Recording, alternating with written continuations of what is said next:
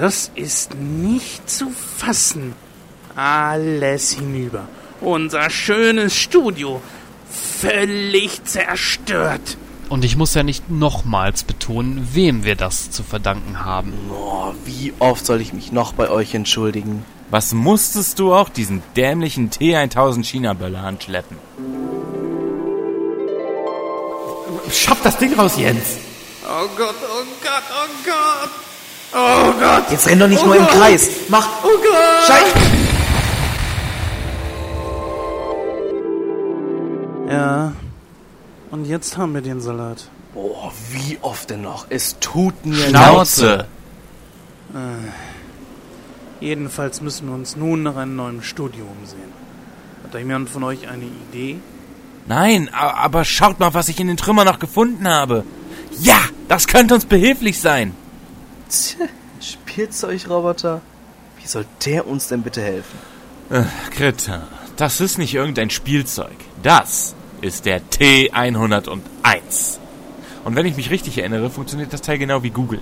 Der kann uns bestimmt zu einem neuen Hauptquartier navigieren. Ähm, ich habe ein Smartphone. Damit kann ich direkt Google befragen. Papalapap, das Teil ist viel genauer. So, wie schaltet man das Ding noch gleich wieder ein? Ah ja, Ich bin der T101. Bootvorgang läuft. System gestartet. Ähm, Pinny, ähm, kurze Frage, ähm, nur mal so aus Interesse halber. Kann das Ding auch Kaffee kochen? ja, aber jetzt nicht. Okay, T101, der überhaupt keine Funktion wie Siri übernimmt. Wo kann ich preiswerte Büroflächen mieten? Suche läuft. Mögliche Antworten auf Ihre Frage. Ja, nein, was? Verschwinden Sie bitte. Bitte kommen Sie später wieder. Fick dich selber, du Arschloch. Dein dämlicher Schrotthaufen funktioniert ja wunderbar. Ich verlasse mich mal lieber auf die moderne Technik und befrage mein Smartphone. Gefahr. Bedrohung lokalisiert. Ähm, Penny? Ist das normal, dass dem Roboter Kanonen aus den Armschienen hervorspringen? Keine Ahnung, aber ich glaube auch nicht, dass ich in diesem Chaos die Gebrauchsanweisung wiederfinde. Ziel anvisiert. Aktiviere Waffensystem.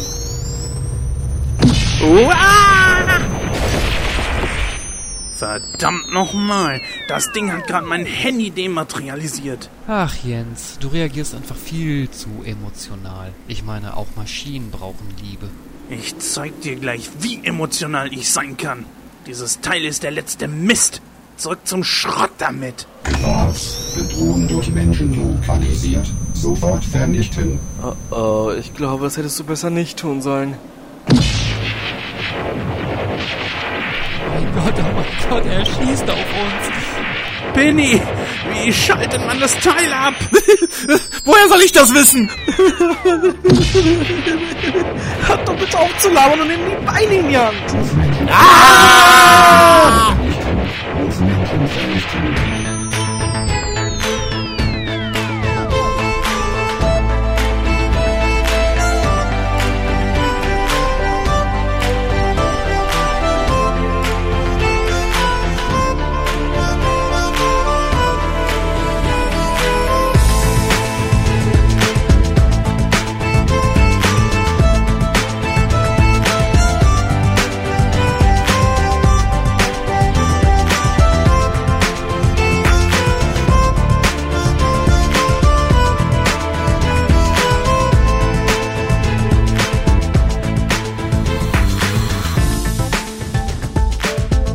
herzlich willkommen zu der 27. Ausgabe von Nightcrow. Ähm, wir sind heute in etwas abgespeckter Form hier, denn der Pinny, ich muss da jetzt leider eine traurige Geschichte erzählen. Wer das Comedy-Intro gehört hat, der Pinny wurde von dem T100 dahingerafft. Nein, nein, Spaß, Spaß. Der Pinny ist heute leider verhindert. Deswegen müsst ihr heute mit mir, dem Jens und dem Jenja vorlieb nehmen. Hallo Jungs. Hallöchen. Hallo, hallo. Ja, wir haben Einmal uns räuspern. Ja, räusper dich mal.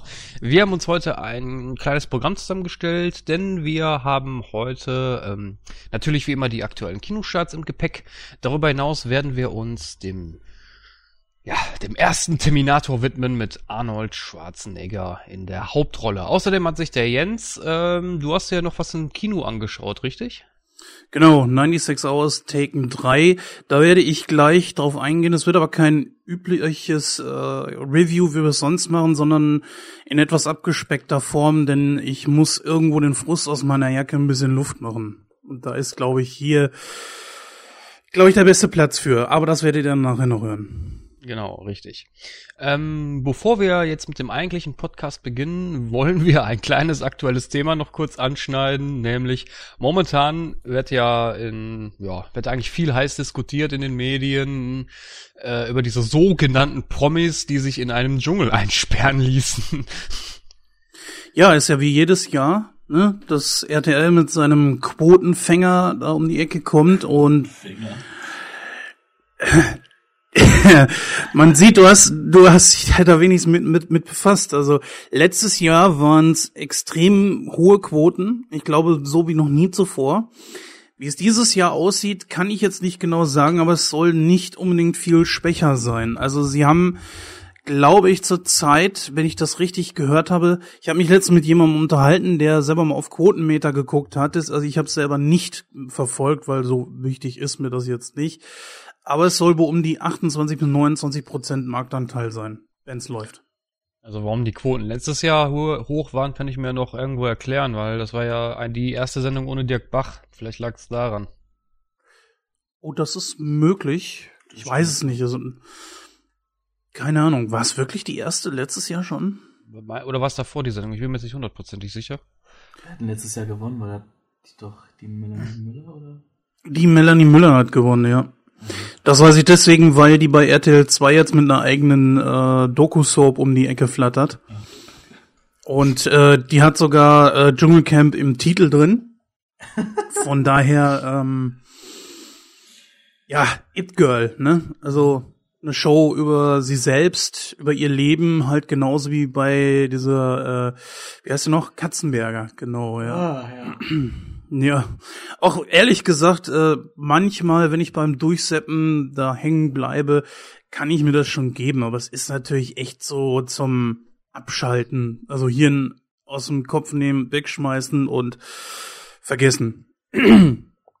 ja, äh, derzeit, ich glaube, wir hatten ja im Vorgespräch, wenn ich das so richtig in Erinnerung habe, äh, herausgefunden, dass ihr beide das irgendwie nicht so verfolgt, kann das sein? Das ist richtig, äh, da ich schon seit zwei Jahren kein TV mehr in meinem Zimmer habe, äh, ich das Ganze nur über irgendwelche Internetseiten immer mal wieder lese und äh, ja, ich ganz ehrlich auch nicht unbedingt sehen möchte, wie sich da eine Tanja Tischewitsch, ähm, weiß ich nicht, Känguruhoden in den Mund schiebt. Also das, das, das muss nicht sein. Also ich weiß nicht. Also ich weiß nicht, ich weiß nicht, was man heutzutage mal als prominent bezeichnet. Also von den Leuten, die da äh, momentan da rumhampeln, kenne ich nur Walter Freiwald. Die anderen kenne ich alle gar nicht. Ich weiß nicht. Man, man, man ist also schon prominent, wenn man die Tochter von Roberto Blanco ist. Hm. Okay. Ja, liegt aber auch daran, dass sie halt eben viel Wind macht. Also sie ist hier und dort schon in den Medien. Natürlich aber auch, sie zieht natürlich, glaube ich, viel auch über ihren Vater her. Also, Also was ich- eigenes auf die Beine gestellt hat die Frau nicht. Also ich kann dem Chenya da nur recht geben. Also ich schaue auch äh, seit Jahren eigentlich kaum Fernsehen. Also ich habe ich hab damit aufgehört, als ich mal irgendwie Urlaub hatte. Ich habe hab ich mal irgendwie bei, weiß ich nicht, wo das war, keine Ahnung, RTL 2 oder so, mir irgendeine so eine Scheiße da mitten im Leben angeschaut oder wie die Kacke heißt. Und ich habe mir dann nur gedacht, ey, Alter, was geht denn in der Fernsehlandschaft ab? Sag mal, was haben die Leute für Probleme? Will, will man sowas sehen? Wollen die Leute sowas sehen? Ja, in Ja. unserer heutigen Fernsehlandschaft ist es normal, dass man dann sagt, Chantalle, tu mal die Oma winken. Ne? Ja. Chantalle, Gewächter von die Assis. Genau. Wir sind aber nur selbst ein Assi, nicht? Äh, ja. Ja, das ist natürlich äh, auch gerade das. Also momentan scheint mir auch äh, medientechnisch so ein kleines äh, Winterloch zu sein oder so, weil du machst irgendwelche Seiten auf, entweder ist es Dschungelcamp oder Pegida irgendwie in der Richtung. Und Aber naja, gut, ähm, Ja, wir gut, wollten hatten uns äh, zwischendurch nochmal DSDS, weil Heino ja jetzt mit in der Jury ist. Aber da kommen wir da irgendwann in einer anderen Folge mal drauf zu sprechen. Oh Gott. können ey. wir gerne machen, können wir gerne machen. Ähm, du hattest, glaube ich, die Liste da, ne, wer da drin ist, oder? ja, die hatte ich. Und zwar ähm, einmal Patricia Blanco, die Tochter von Roberto Blanco, war 2009 bereits auch im Big Brother Haus. Dann haben wir Rebecca Simonite Barum, ist eine Lindenstraßendarstellerin. Angelina Heger, die Bachelor-Kandidatin. Jörn Schlönvoigt, oder wie immer der auch ausgesprochen wird, Schauspieler aus Gute Zeiten, Schlechte Zeiten und Let's Dance Teilnehmer. Dann die von mir gerade angesprochene Tanja Tischewitsch, ehemalige Deutschland sucht den Superstar-Kandidatin und jetzt kommt's, hat bei Facebook eine Fanbase von über 200.000 Likes. Was für ein Quatsch. Das muss man auf jeden Fall erwähnt haben. Steht das da so? Ja, steht hier so. ähm, Sarah Kulka haben wir dann, nahm 2012 bei Germany's Next Topmodel teil und war bereits Kandidatin bei der Reality-Show Wild Girls auf High Heels durch Afrika. Dann Aurelio Savina, Kandidat bei Die Bachelorette. Dann haben wir Maren Gilzer, ehemalige Glücksgrad-Moderatorin und Schauspielerin. In aller Freundschaft hat sie mitgespielt. Benjamin Boyce, da wird bei einigen Älteren noch was äh, im Kopf klingeln. Ex-Boygroup-Sänger von Caught in the Act. Dann Walter Freiwald, Ex-Moderator bei Der Preis ist heiß. Und Rolfe Scheider, Scheide, äh, Ex-Topmodel-Juror. Es heißt tatsächlich Rolfe? Rolfe Scheider. Okay, wenn er meint. Muss sein, ne? Ach du dicke Säule. Ja, zwei sind davon schon raus. Mm, Aktuell, wenn wir jetzt hier die äh, Sendung aufnehmen, ist die Angelina Gott sei Dank freiwillig gegangen. Die hat ja die letzten Tage nur noch rumgeheult und nach ihrer Mama verlangt, das mit 22 Jahren. Oh mein Gott, wo sind wir hier gelandet, frage ich mich da nur. Das ist schlimmer, als sich da irgendwelche Mädels anzusehen, die irgendwelche Känguru-Hoden oder sowas in den Mund nehmen müssen oder dass äh, Walter Freiwald das Sperma trinken muss. Das ist ehrlich gesagt nerviger. Äh, dann ist raus die Blanco. Die ist äh, zum Zeitpunkt der Aufnahme aktuell geflogen. Na ja, gut, heute Abend geht's weiter, dass dann nach und nach die Leute da äh, rausgeschmissen werden. Und wir sind ja jetzt an dem Punkt angelangt, wo es darum geht, dass die äh, Kandidaten äh, jetzt nach und nach das Camp verlassen müssen. Und ich könnte mir, also Walter Freiwald ist ja jemand, der momentan stark polarisiert, der drängt sich auch stark in den Vordergrund. Ob das wirklich so gut ankommt, der sieht sich ja schon als äh, Sieger. Und ich bin mir nicht sicher, ob das letzten Endes irgendwo ein Schuss nach hinten los ist. Klar, er bringt halt dem Publikum ein bisschen was an ein Futter und äh, wie gesagt polarisiert stark. Aber ob das genau das ist, was die Leute auf Dauer sehen wollen, naja, es wird sich zeigen. Melanie Freiwald war ja zum Beispiel eine, eine etwas anderer Mensch. Da bin ich mir Naja. nicht ganz schlüssig. Ich sag mal, wenn ich so abgebrannt bin wie die, und anscheinend müssen die ja ziemlich abgebrannt sein. Ich meine, mal ganz ehrlich, ich glaube, die kriegen pro Teilnahme irgendwie 20.000 oder so. Kann das sein? Allein dafür, dass sie da sind? Boah, nee, ich glaube, irgendwo was gelesen zu haben, von wegen über 100.000. Ja, also ich weiß nicht. Also wenn ich so viel Geld kriegen würde, würde ich auch. Äh, ich würde es aber anders machen, weißt du? Wenn ich in dem, wenn ich prominent wäre und in dem Dschungel wäre, und ich würde so viel Geld schon allein für die Teilnahme kriegen, würde ich da einfach nur rumgammeln. Und wenn ich zu so einer Prüfung äh, äh, äh, nominiert werde, würde ich einfach sagen, ja, mache ich nicht. Ja, um abschließend mal zu dem Thema, also zum Ende des Themas zu kommen, weil viel ist ja wirklich nicht zu sagen, würde ich einfach mal, äh, wer war denn das? Da war jemand, der hat das äh, gesagt. Die sind in dem Camp die ganze Zeit und haben nichts zu tun. Und das war, glaube ich, letztes Jahr, dass einer schon Juhu geschrien hat, als es darum ging, diese Challenge zu machen. Weil endlich mal was zu tun ist. Du liest da wirklich rum, scheinbar, hast nichts zu tun und langweilst dir da äh, die Hufe weg. Und das ist natürlich klar, dass dann irgendwann auch die Leute sich äh, aneinander reiben, weil du Hunger schiebst, weil du nichts zu tun hast und ich denke schon, dass das Ganze teils echt recht, wirklich realistisch rüberkommt. Andere natürlich sind da, um äh, sich in den Vordergrund zu drängen.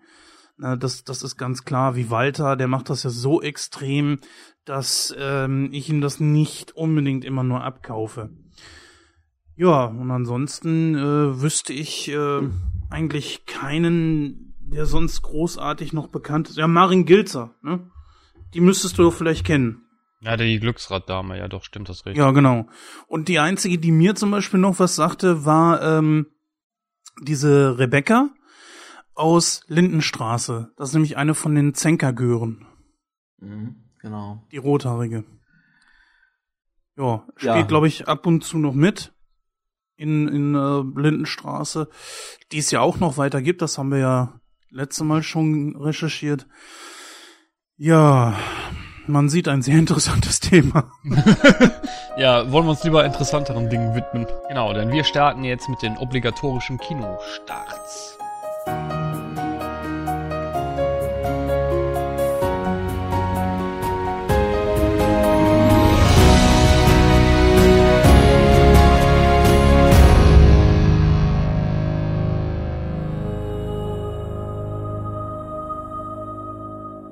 Wir haben uns äh, heute vier Kinostarts ausgesucht, die ähm, allesamt im Februar starten werden. Ja, Jens, leg du doch mal los mit dem ersten. Der erste ist Jupiter Ascending. Äh, Folgendes äh, geht in diesem Film vor. Die Putzfrau, die heißt wirklich so, Jupiter, weiß seit ihrer Kindheit, dass sie für etwas Höheres geboren ist. Äh, doch, äh, naja, irgendwie holt sie dann irgendwann die Wirklichkeit ein und äh, sie kommt immer wieder auf den Boden der Tatsachen zurück, ähm, auch aufgrund ihres Jobs und so weiter. Eines Tages allerdings ändert sich das. Da ist nämlich ein Außerirdischer, ein Genexperiment mit Namen Kane, der landet auf der Erde und holt die gute Jupiter ab und verschleppt sie mit in den Weltraum. Und genau da merkt dann die gute Jupiter, dass sie für etwas Höheres geschaffen ist. Sie soll nämlich, ähm, ja, wie kann man das sagen, das, das Gleichgewicht des Universums wiederherstellen. Ein Film, oh ja, äh, ich habe den Trailer mir angesehen und der ist wahnsinnig bildgewaltig, so merkwürdig sich, sich die Story auch anhört. Ja, muss ich sagen, dafür werden Filme fürs Kino gemacht. Also das ist ein Film, wo ich sagen würde, auch 3D. Du hast ja wahnsinnig viel CGI, was ja bei Science-Fiction-Filmen, die im Weltraum stattfinden, natürlich ist, beziehungsweise Außerirdische etc. Und ich denke einfach mal, ähm, sollte schon reinhauen. Wir haben in den Hauptrollen äh, Sean Bean, Mila Kunis, Channing Tatum, Douglas Booth und die anderen, ja, kenne ich irgendwie nicht. Und in der Regie haben wir Andy Wachowski und Lana Wachowski. Ich muss sagen, ähm, ich gebe dir recht, der Film ist sehr bildgewaltig, ähm, aber das war Avatar auch. Wenn du Oh weißt, ja. worauf ich hinaus will. Oh ja, ja, ja. Ne? Ähm, ach, das ist mir ein bisschen zu gewagt. Also vielleicht kann der Film was, aber ich würde dafür nicht ins Kino gehen, eben weil es mir zu gewagt ist. Und äh, wie gesagt, dann ich ärgere mich immer, wenn ich ins Kino gehe und dafür Geld rausschmeiße, wenn der Film dann dann trotzdem nicht so äh, meinen Geschmack trifft. Weil du bringst es ja auch immer wieder an, Jens, so Kino ist heutzutage ja nicht mehr so ganz so billig. Und äh, nein, also ins Kino würde mich das nicht locken. Aber wie gesagt, wenn ich den Film dann irgendwo sehen würde und er würde mir gefallen, würde ich den mir vielleicht sogar dann auch kaufen. Aber das ist, wie gesagt, mir ist es zu gewagt. Ich meine, der Trailer, der war okay, der war passabel. Ähm, aber, na, wie gesagt, ich vergleiche das ein bisschen mit Avatar, weil Avatar war auch bildgewaltig, aber der, der Film war scheiße. Muss man einfach so sagen. Also ich finde bei Avatar, den kann man sich gut einmal angucken. Dann hat man aber auch, glaube ich, alles gesehen von dem Film. Richtig. Aber wie sieht denn der Genia das? Ich habe den Trailer gesehen, ich fand den auch relativ bildgewaltig, nur bin ich mir nicht sicher, ob das auch die besten Stellen des kompletten Films waren. Als ich die Inhaltsangabe gelesen habe, habe ich mir nur gedacht, ist das jetzt ein Abklatsch von Guardians of the Galaxy? Ein gar nicht mal so schlechter Vergleich. Ähm, und wenn es so in Sachen Weltraum geht, ich bin nicht so der Space-Typ und der Weltraum-Typ, aber Guardians of the Galaxy hat wirklich eine Latte hochgelegt. Das muss ich ganz ehrlich mal sagen. Jetzt keine Lattenwitze. ähm, ich glaube nicht, dass ich für den Film in, ins Kino gehe. Also ich sehe das auch genauso. Wie gesagt, bildgewaltig war der Trailer, aber es könnten auch die besten Stellen des Films gewesen sein. Das wird ja ganz häufig bei Trailern gemacht. Ähm, auch da Avatar, ne? Der Film war grottenschlecht. Meine Meinung zumindest. Und ich sehe es als so einen kleinen Abklatsch laut Inhaltsangabe von Guardians of the Galaxy an. Also es ist kein Film, der mich sonderlich anspricht. Das ist wirklich ein guter Vergleich. Bin ich jetzt gar nicht so drauf gekommen, aber ne, du hast recht, das klingt wirklich wie so ein Abklatsch. Zu erwähnen sei noch, dieser Film startet am 5. Februar. Also, wer den Film gerne sehen möchte, kann gerne dann ins Kino gehen. Übrigens, ähm, das wäre übrigens auch mal eine gute Idee, wenn ihr, liebe Nightcrawler, ähm, Zuhör äh, Nightcrawl-Zuhörer, wenn ihr äh, diesen Film gesehen habt, dann könnt ihr uns gerne mal so euer Feedback äh, zukommen lassen, wie euch denn der Film gefallen hat. Genau, da werden wir dann in einer der kommenden Ausgaben von Nightcrow dann noch drauf eingehen. Ja, man sieht also äh, einen Film, der so ein bisschen polarisiert ein Film, der wahrhaftig polarisiert, äh, deswegen hat das auch bei uns auf die Liste geschafft, ist 300 Worte Deutsch.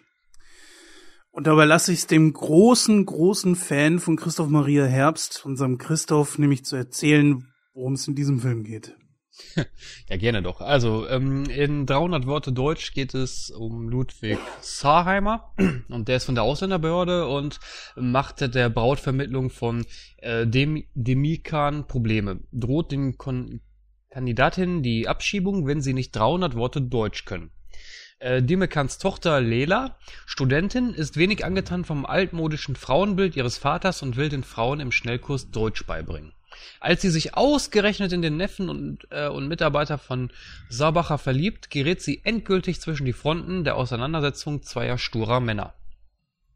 Ja, ähm, ja, ich bin ein großer Christoph Maria Herbst-Fan. Wie gesagt, ich bin, äh, wir haben das ja in der in schon ein paar Ausgaben von Nightcrow besprochen. Äh, Stromberg ist für mich so die Paraderolle von Christoph Maria Herbst.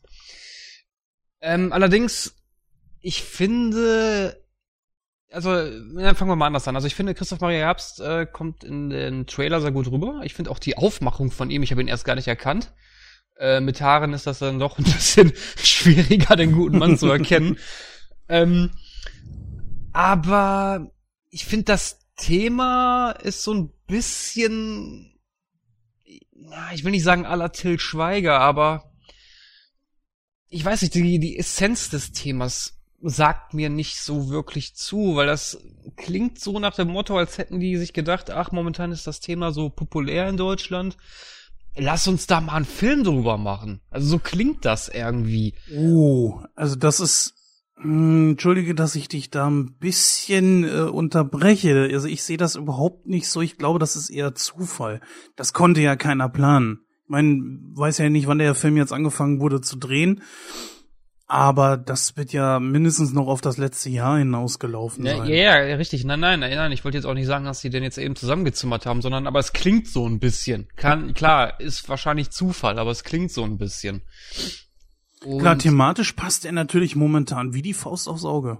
Ja, und ähm, also wie gesagt, also ich habe ich hab nichts dagegen, wenn man, wenn man da wirklich da äh, auf so ein Thema eingeht. Ich finde so ein Thema auch wichtig, aber ja, ich weiß nicht, aber als Film ich meine, wir kennen ja alle die Probleme von deutschen Filmen. Ja, ich meine, da muss ich, die muss ich jetzt nicht nochmal runterbeten. Und da, die Problematik sehe ich da wieder. Also ich kann mir vorstellen, vielleicht ist der Film witzig. Ich meine, der wird wahrscheinlich auch ein bisschen auf Comedy getrimmt sein, denke ich mal. Aber, aber nein, nein, nein, das ist kein Kinofilm, so leid mir das tut. Also ich sage ganz klar, dass der Film er wagt etwas. Ne? Und das ist schon mal gut. Christoph Maria Herbst in einer, ich sag mal, Paraderolle. Problem bei Christoph Maria Herbst sehe ich einfach nur, dass bedingt durch Stromberg und so verschiedene andere Filme, zum Beispiel auch diesen Weihnachtsfilm da mit Pastewka zusammen, die Weihnachtsmänner hieß der, glaube ich, er hat eigentlich äh, immer die gleiche Rolle. Und er kann sie zwar gut, aber die Frage ist, wie oft möchte ich das noch sehen? So, und wenn man mal einfach ein paar gewisse Gestiken bei weglässt, sieht man im Trailer einfach auch wieder Stromberg. Das ist leider so. Nein, würde ich nicht sagen. Also das würde ich jetzt nicht sagen, weil Stromberg ist ja schon eine Ecke. Hast du Stromberg mal gesehen überhaupt? Ja, natürlich, sicher. Also ich finde, Stromberg ist schon so eine Ecke mehr, äh, geht ja mehr so Richtung Arschloch in Anführungsstrichen. Und äh, ich, da kommt mir Christoph Maria Herbst einfach eher vor wie ein, wie ein etwas Vorurteil belastender Personal, äh, ach nicht, äh, Vorurteil belastender ähm, Sachbearbeiter. Ich meine, klar, er spielt wieder eine Bürorolle, okay, das kann man wohl, da kann man wohl Parallelen ziehen, aber ich finde nicht, dass er so agiert wie Stromberg. Gut, ist natürlich schwierig zu sagen aus einer ein, zwei Minuten Trailer. Ja, aber wie sieht Janja das überhaupt? Du musst dich übrigens auch nicht immer bitten lassen. Du kannst gerne auch von dir aus was sagen. Ja, zu 300 Worte Deutsch wollte ich eigentlich gar nicht viel sagen. Wir haben ja momentan dieses Thema Ausländer. Ähm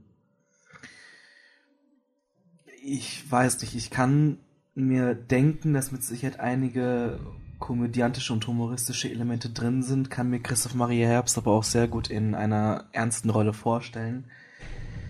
Ähm ich denke mal, dass es auch nicht wirklich ähm, gezielt gewollt war, den Film jetzt gerade zu dieser Zeit ähm, rauszubringen. Ähm, ich weiß nicht, man muss den Film sehen, um den wirklich zu, zu beurteilen. Den Trailer habe ich jetzt nicht sonderlich irgendwas rausnehmen können. Ja, er hat einfach nur das Problem, dass äh, momentan diese Problematik halt eben in den Medien und in der Welt halt, äh, es ist halt eben da. Das haben die Macher aber auf keinen Fall gewollt. Das äh, dürfte jedem, glaube ich, klar sein. Mich würde ja mal interessieren, wenn ich dich da kurz unterbrechen darf, ähm, inwieweit der Film jetzt durch die aktuelle Sache doch nochmal vielleicht umgeändert wurde, vielleicht einige Szenen nachgedreht wurden und gecuttet wurde, damit das nicht ganz so polarisiert auf das Thema, was momentan ist. Das würde mich mal interessieren, ob das passiert ist. Ja, das ist leider, ich habe es versucht zu recherchieren, ist äh, leider oder sagen wir mal Gott sei Dank gar nicht irgendwie groß Thema. Also wenn ich jetzt einfach mal nur auf den Trailer bezogen und das, was man darüber lesen konnte, würde ich einfach sagen, der Film ist einfach positiv frech. Fertig. Ich, der Film will keine, keine große Aussage treffen. Es ist eine, eine Komödie einfach, die unterhalten will. Und gerade Christoph Maria Herbst äh, in so einer Rolle, ich habe ja meine Kritik schon geäußert, aber er kann sie halt eben sehr gut.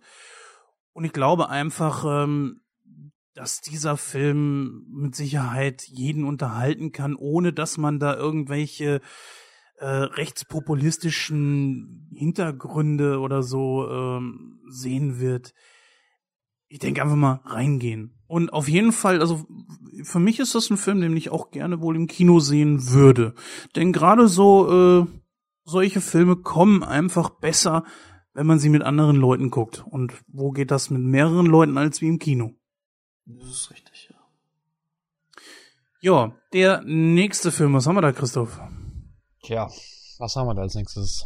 Blackhead. Startet ebenfalls am 5. Februar. Und ähm, kurz zur Handlung. Als Hacker die internationalen Finanzmärkte angreifen, setzt der Geheimdienst auf Nicholas Hathaway, einen Genie von einem Hacker, der aber hinter Gitter sitzt. Gegen das Verbrechen seiner Freilassung lässt er sich auf eine Zusammenarbeit mit der Regierung ein. Doch es dauert nicht lange, bis er merkt, dass er sich mitten in einem tödlichen Kampf gegen Cyberterroristen befindet. Ja, auch ein sehr schönes Thema, was wir ja kürzlich hatten, wo ja äh, Nordkorea unterstellt wurde, dass die, äh, dies, äh, ich weiß gar nicht mehr, was haben sie angegriffen von der Firma? Welche Firma war das nochmal? Äh, Sony? Sony, genau, dass sie ah. äh, angeblich äh, Sony ausspioniert hätten. Weil da gibt's ja diesen Film über Kim Jong-un, der Interview. So ein bisschen hört sich das zumindest an von der Thematik. Ähm, ja, weiß ich nicht. Also ich habe den Trailer gesehen, aber ich finde den Trailer ein bisschen, ich will nicht sagen einschläfernd, aber das ist so ein, ich weiß nicht, mich hat er irgendwie nicht angesprochen. Ich weiß nicht genau, woran es liegt, aber ich meine, klar, Chris Hemsworth spielt mit, kennt man ja alle aus, aus äh, Thor, der spielt ja die Hauptrolle, diesen Nicholas Hathaway. Aber, hm, ja, also mir, mir, also für mich, ja, wie soll ich mich ausdrücken? Also ich, ich würde mir den nicht angucken. Also, ich habe den Trailer jetzt nicht gesehen, muss ich zu meiner Schande gestehen. Haut mich dafür. ähm, ich habe die Inhaltsangabe gelesen und ich habe mir nur gedacht, hm, Hacker, Freilassung, lässt sich auf einen Deal ein und kämpft gegen irgendwelche Cyberterroristen. Nehmen wir das Ganze mal in Vergleich. Hackerin lässt sich auf eine Gruppe ein, kämpft gegen Hydra. Willkommen bei Agents of Shield. ähm, das zieht mich nicht ins Kino. Agents of Shield, keine Frage, tolle Serie, aber so ein. Naja, naja, naja. Das würden wir dann noch mal was anders besprechen. aber ähm, Chris Hemsworth ist ein toller Schauspieler. Ich mag ihn als Thor sehr. Ähm, auch in anderen Filmen war der gar nicht so schlecht. Ich glaube, in Snow White in der Huntsman war der auch mit dabei. Wenn mich jetzt nicht alles täuscht. Ähm, aber das ist kein Film, der mich von der Inhaltsangabe in, ins äh, Kino lockt. Und wenn ich dann schon höre, der Trailer war so, naja, dann kann ich es gleich lassen. Also ich kann es kurz machen, der Trailer war nichtssagend. Chris Hemsworth ist zwar auch ein sehr guter Schauspieler, den ich gerne auch sehe, aber hier muss ich euch beiden leider beipflichten. Ja, dann haben wir es ja kurz gemacht. dann denke ich mal, dann kann der Genya, den letzten Film, den wir auf der Liste haben, stell du ihn uns dann doch mal vor. Mhm. Okay, also am 12. Februar 2015 begibt sich der Film Wildcard ins Kino. Als Sicherheitsberater setzt Nick immer auf Kontrolle. Doch beim Blackjack-Spielen verliert er sie immer. Das Glück ist ihm auch bei seinen neuen Aufträgen nicht gewogen. Jungklient Cyrus möchte angstfrei und in Sachen Krisenbewältigung geschult werden, Ex-Freundin Holly die Männer bestrafen, die sie vergewaltigt und fast zu Tode geprügelt haben. Der eine Fall ist für Wild rein Kinderbetreuung, Wild, reine Kinderbetreuung, der andere für, darf ich nochmal? Der eine Fall ist für Wild reine Kinderbetreuung, der andere ein Freifahrtschein in die Pathologie, denn Hollys Peiniger sind Gangster mit einflussreichen Freunden. Ähm, ich habe den Trailer gesehen. Ich fand den jetzt so, hm, naja, okay. Äh, diese Black Jack-Sache hatten wir in einigen Filmen schon.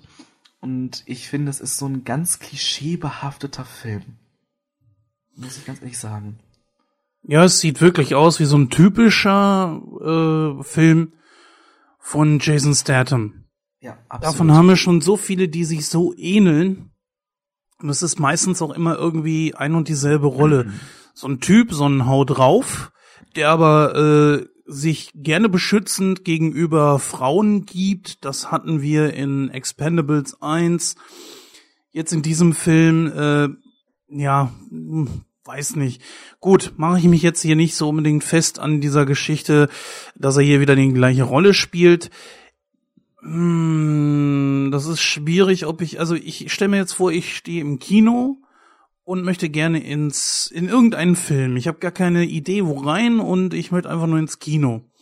Stelle ich mir jetzt die Frage, würde ich mir solch einen Actionfilm dann ansehen wollen? Anbei jetzt auch CGI-technisch muss man sagen, da äh, bei Jason Statham, ich glaube, sehr, sehr wenig bis gar nicht genommen wird. Hm, was sagst du, Christoph? Also ich könnte mich gerade nicht entscheiden. Schwierig. Aber ich kann's. Aber ich kann's aber auch kurz machen, weil ähm, ich pflichte euch beiden bei. Das ist, äh, das ist so eine 0815 Story. Hatten wir schon tausendmal äh, in diversen Filmen. Es ist eine typische Jason Statham, äh, äh, Jason Statham Film. Und pff, äh, weiß ich nicht. Muss ich mir sowas normal angucken? Nein. Eigentlich nicht. Also ich sehe seine Filme eigentlich ganz gerne. Ich finde nur, da könnte man langsam irgendwie was anderes kommen. Und da warte ich natürlich äh, sehnsüchtig auf den nächsten Fast and Furious Film, wo er ja Oh, den nee. Antagonisten spielt. Ja, wart ab, wer weiß, ob's, ob's gut wird. Ähm, sie haben ja auch viel damit zu kämpfen gehabt, dass Paul Walker gestorben ist. Ich frage mich, wie sie das gelöst haben. Ja, das Problem ist schon, dass der erste Teil schon scheiße war. Na, der erste Teil war bis zum vierten gut. In Fast Furious 5 kam Dwayne The Rock Johnson dazu und danach wurden sie schlecht. Naja, wie dem auch sei. Zurück zu Wildcard. Ich sagte schon, ich wüsste nicht, ob ich mich für diesen Film entscheiden würde.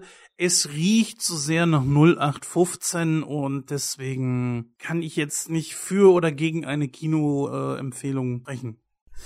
Scheinbar sind wir durch. Das waren die vier Filme, die wir euch gerne vorstellen wollten. Ich würde sagen, wir kommen dann einfach mal direkt zum nächsten Thema und sind mit dem Kinostart durch.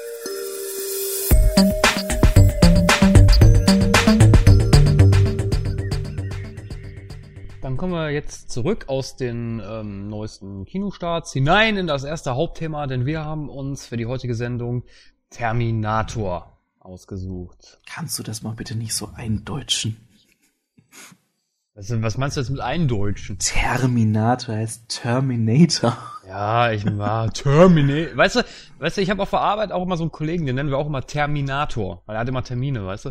Äh, zum Oh. Terminator, weißt du, da habe ich immer von dem alten, von der ersten Staffel Big Brother, diesen Christian, diesen Terminator, weißt du? Diesen Mm. Nominator.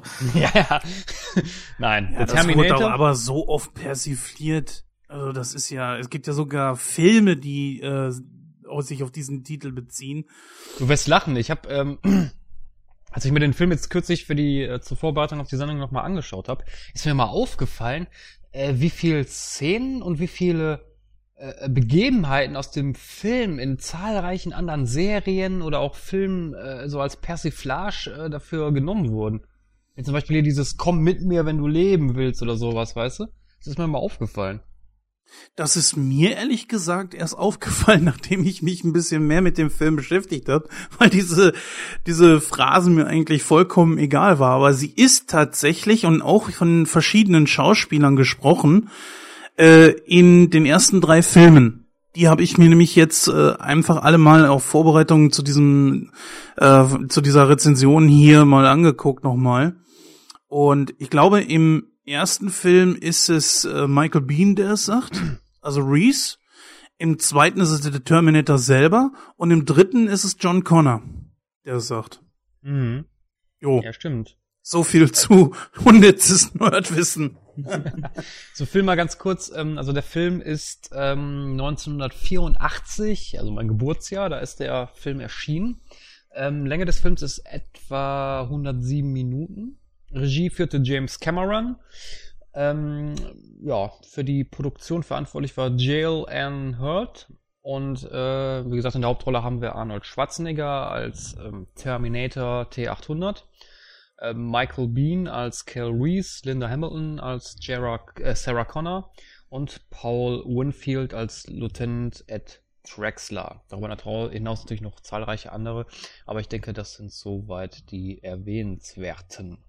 Ja, der Film ähm, hat eine lange Geschichte eigentlich hinter sich, denn es ist ja so, dass der Film zumindest hierzulande äh, für die FSK äh, 18 eingestuft wurde. Ähm, das wurde mittlerweile geändert. Allerdings war es halt so, dass der Film bis 2010 indiziert war und ähm, ja, es fand im August 2010 eine neue Prüfung statt und seitdem hat der Film eine FSK von 16. Zu erwähnen sei noch, dass aufgrund der Indizierung die Originalversion im deutschen Free TV bis zu diesem Zeitpunkt, wo die Neuprüfung stattfand, im im Free TV nur geschnitten gezeigt werden durfte. Und ähm, ich glaube sogar, dass die FSK 16 Version auch um einige Szenen geschnitten ist. Ich bin mir nicht hundertprozentig sicher. Ich glaube zum Beispiel, ich glaube mich zu erinnern, dass in der eigentlichen Version am Schluss ähm, irgendwie was fehlt. Aber da können wir nachher mal drauf eingehen. Du wirst lachen, sogar bei der Blu-ray habe ich das Gefühl, ich habe jetzt gerade die Blu-ray in der Hand, dass bei der Szene, wo er, ist das die erste Sarah Connor, die er da äh, tötet, weiß ich nicht, das ist die Szene, da fährt er vor und fährt diesen kleinen Spielzeugtruck von Ertel um. Erinnerst du dich daran? Ja. Genau, da steigt er aus und diese Sarah Connor, die erschien, also da macht er ja, er klingelt, sie kommt dahin und er fragt nur Sarah Connor und sie so, Ja, und dann schlägt er ihr die Tür auf und äh, sie fällt, glaube ich, zu Boden und äh, er schießt dann auf sie drauf. Und ich bin der Meinung, das können ja vielleicht unsere Zuhörer gerne mal in die Kommentare reinschreiben. Ich bin der Meinung, dass er da noch ein paar Mal auf den leblosen Körper geschossen hat. Ist richtig. Ja, stimmt, ja. Diese richtig. Szene fehlt aber auf der Blu-ray, wenn ich mich jetzt nicht komplett täusche. Ich habe die Blu-ray leider nicht hier. Ich habe mir den Film ähm, woanders angeschaut. Beim Kollegen, der hatte noch irgendwie so eine, so eine, ich weiß gar nicht mehr, was das war. Ich weiß nicht, ist auch egal, wo er die her hatte. Ist ja auch wurscht. Auf jeden Fall habe ich mir da den Film ähm, nochmal angeschaut gehabt. Aber da war die Szene drin, meine ich. Dass er auch mehrmals auf den Leichnam geschossen hatte. Ja, es gab ja auch verschiedene äh, entfallene Szenen, aber da war die nicht drunter. Also, da man sieht, es gibt auch da wieder verschiedene Versionen. Naja gut, äh, stört man sich nicht an so einer einzelnen äh, Szene. Ähm, ich würde sagen, wir fangen mal ganz von vorne an. Und zwar äh, die Idee zu Terminator kam nämlich Regisseur James Cameron, als er damals in einer fremden Stadt, da hatte er Fieber und äh, war in seinem Hotel äh, war in seinem Hotelzimmer festgesetzt und konnte nirgendwo hin. Und äh, da kam ihm dann halt die Idee. Und ähm, er fühlte sich damals von den Menschen distanziert und konnte sich deswegen vor allen Dingen auch so gut in diese beiden äh, Hauptfiguren aus der Zukunft hineinversetzen. Äh, das ist natürlich, ich sag mal so Art Legende, denn ähm, irgendwie muss er sich schon irgendwo was abgeguckt haben, oder nicht, Christoph? Richtig, denn ähm, es gab einen Autor, nämlich Harlan Ellison, und der ist gegen James Cameron vor Gericht gezogen, weil er Ähnlichkeiten zu seinen Drehbüchern äh, Solder and Damon with a Glass Hand erkannte.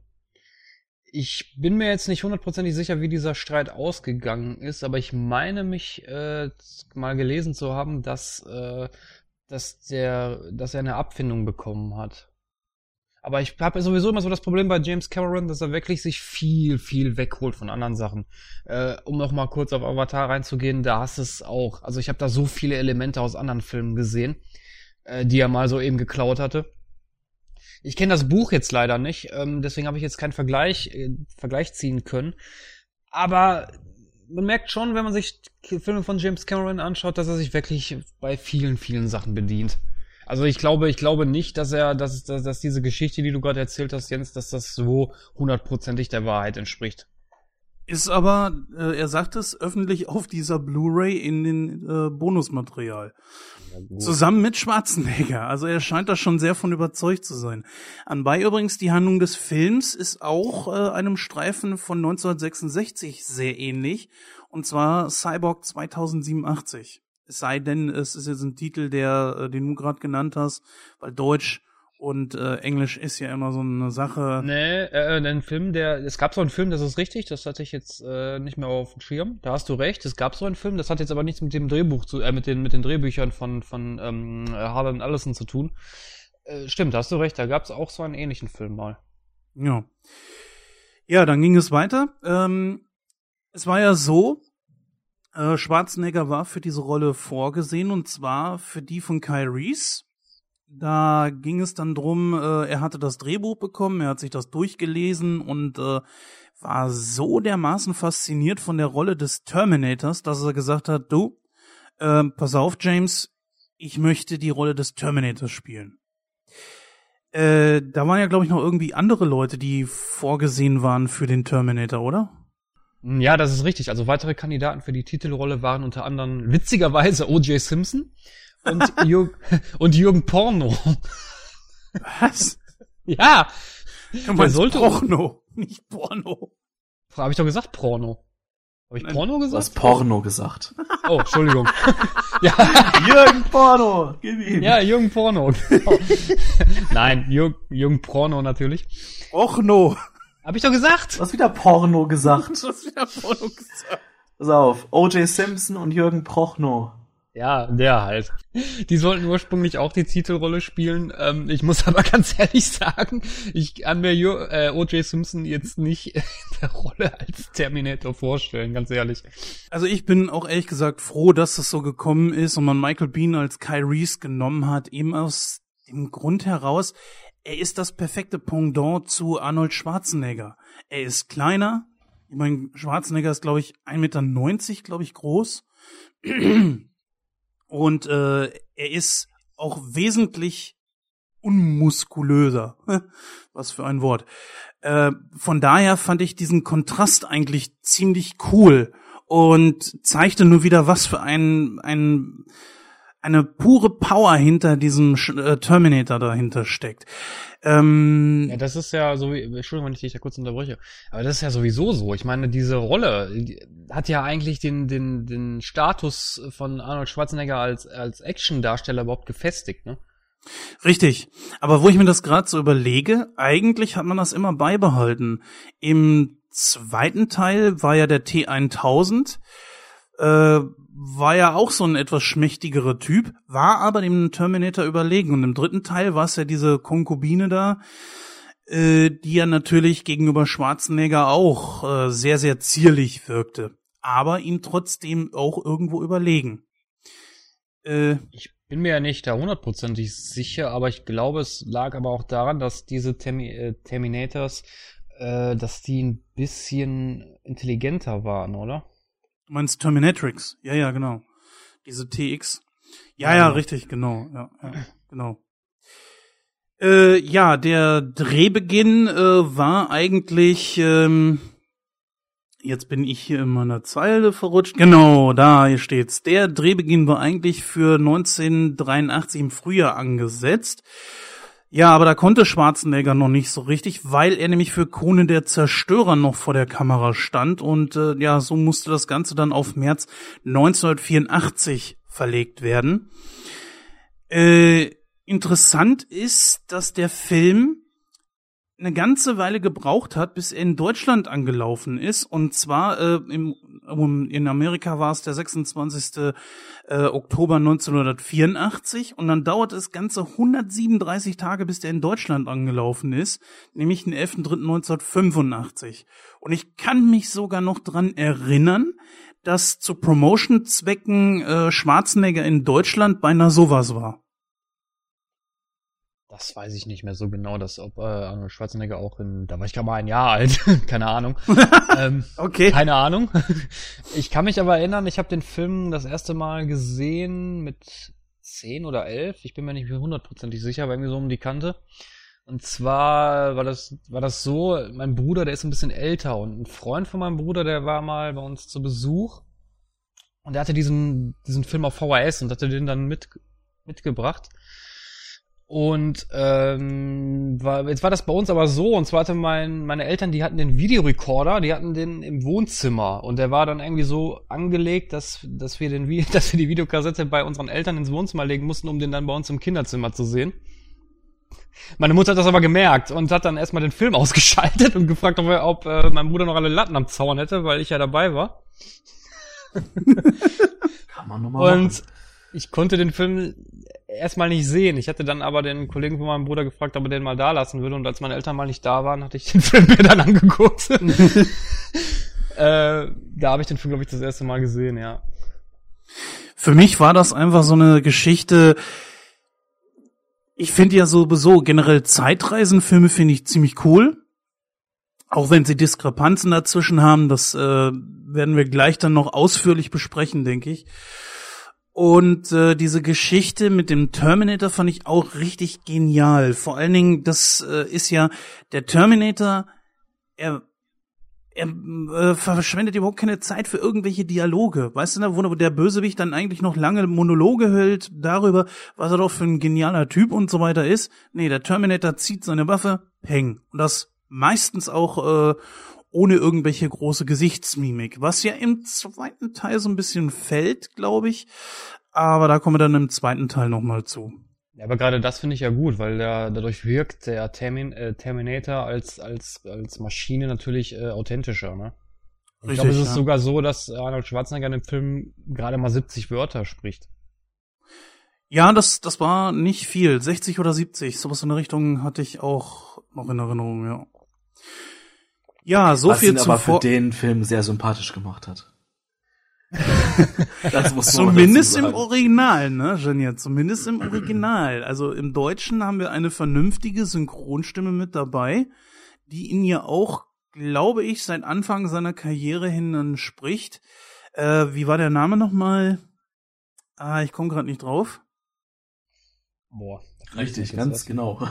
ja, ja, genau. der.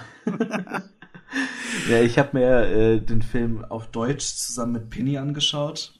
Äh, Pinny ist extra hier hingekommen, der hätte auf DVD mitgebracht und hat gesagt, den schauen wir uns jetzt an.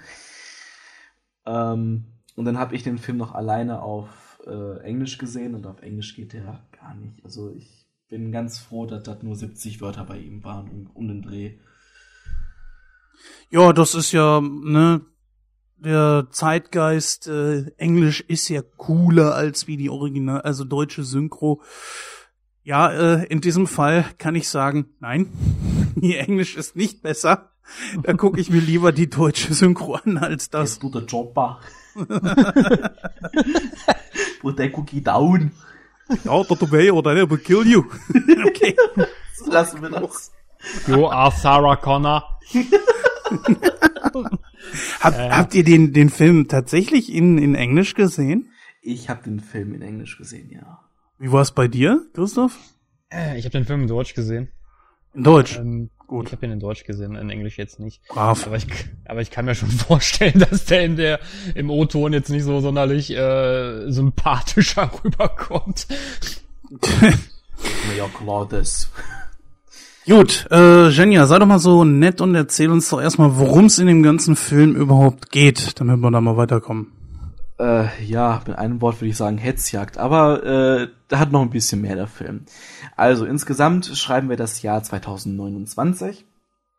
Ähm, die Herrschaft über die Erde haben intelligente Maschinen übernommen. Äh, nahezu ausgelöscht ist die Menschheit. Unter Führung des Rebellen John Connor leisten die Überlebenden verzweifelten Widerstand. Aber um diesen ein für alle Mal wirklich zu brechen, ähm, entwickeln die Maschinen einen erfolgversprechenden Plan. Und zwar soll ein Cyborg aus der Zukunft, und das ist unser Arnold Schwarzenegger, der genannt Terminator, äh, auf eine Killermission in die Gegenwart ähm, geschickt werden. Und zwar er soll Sarah Connor töten, die junge Frau, die die Mutter von John Connor sein wird.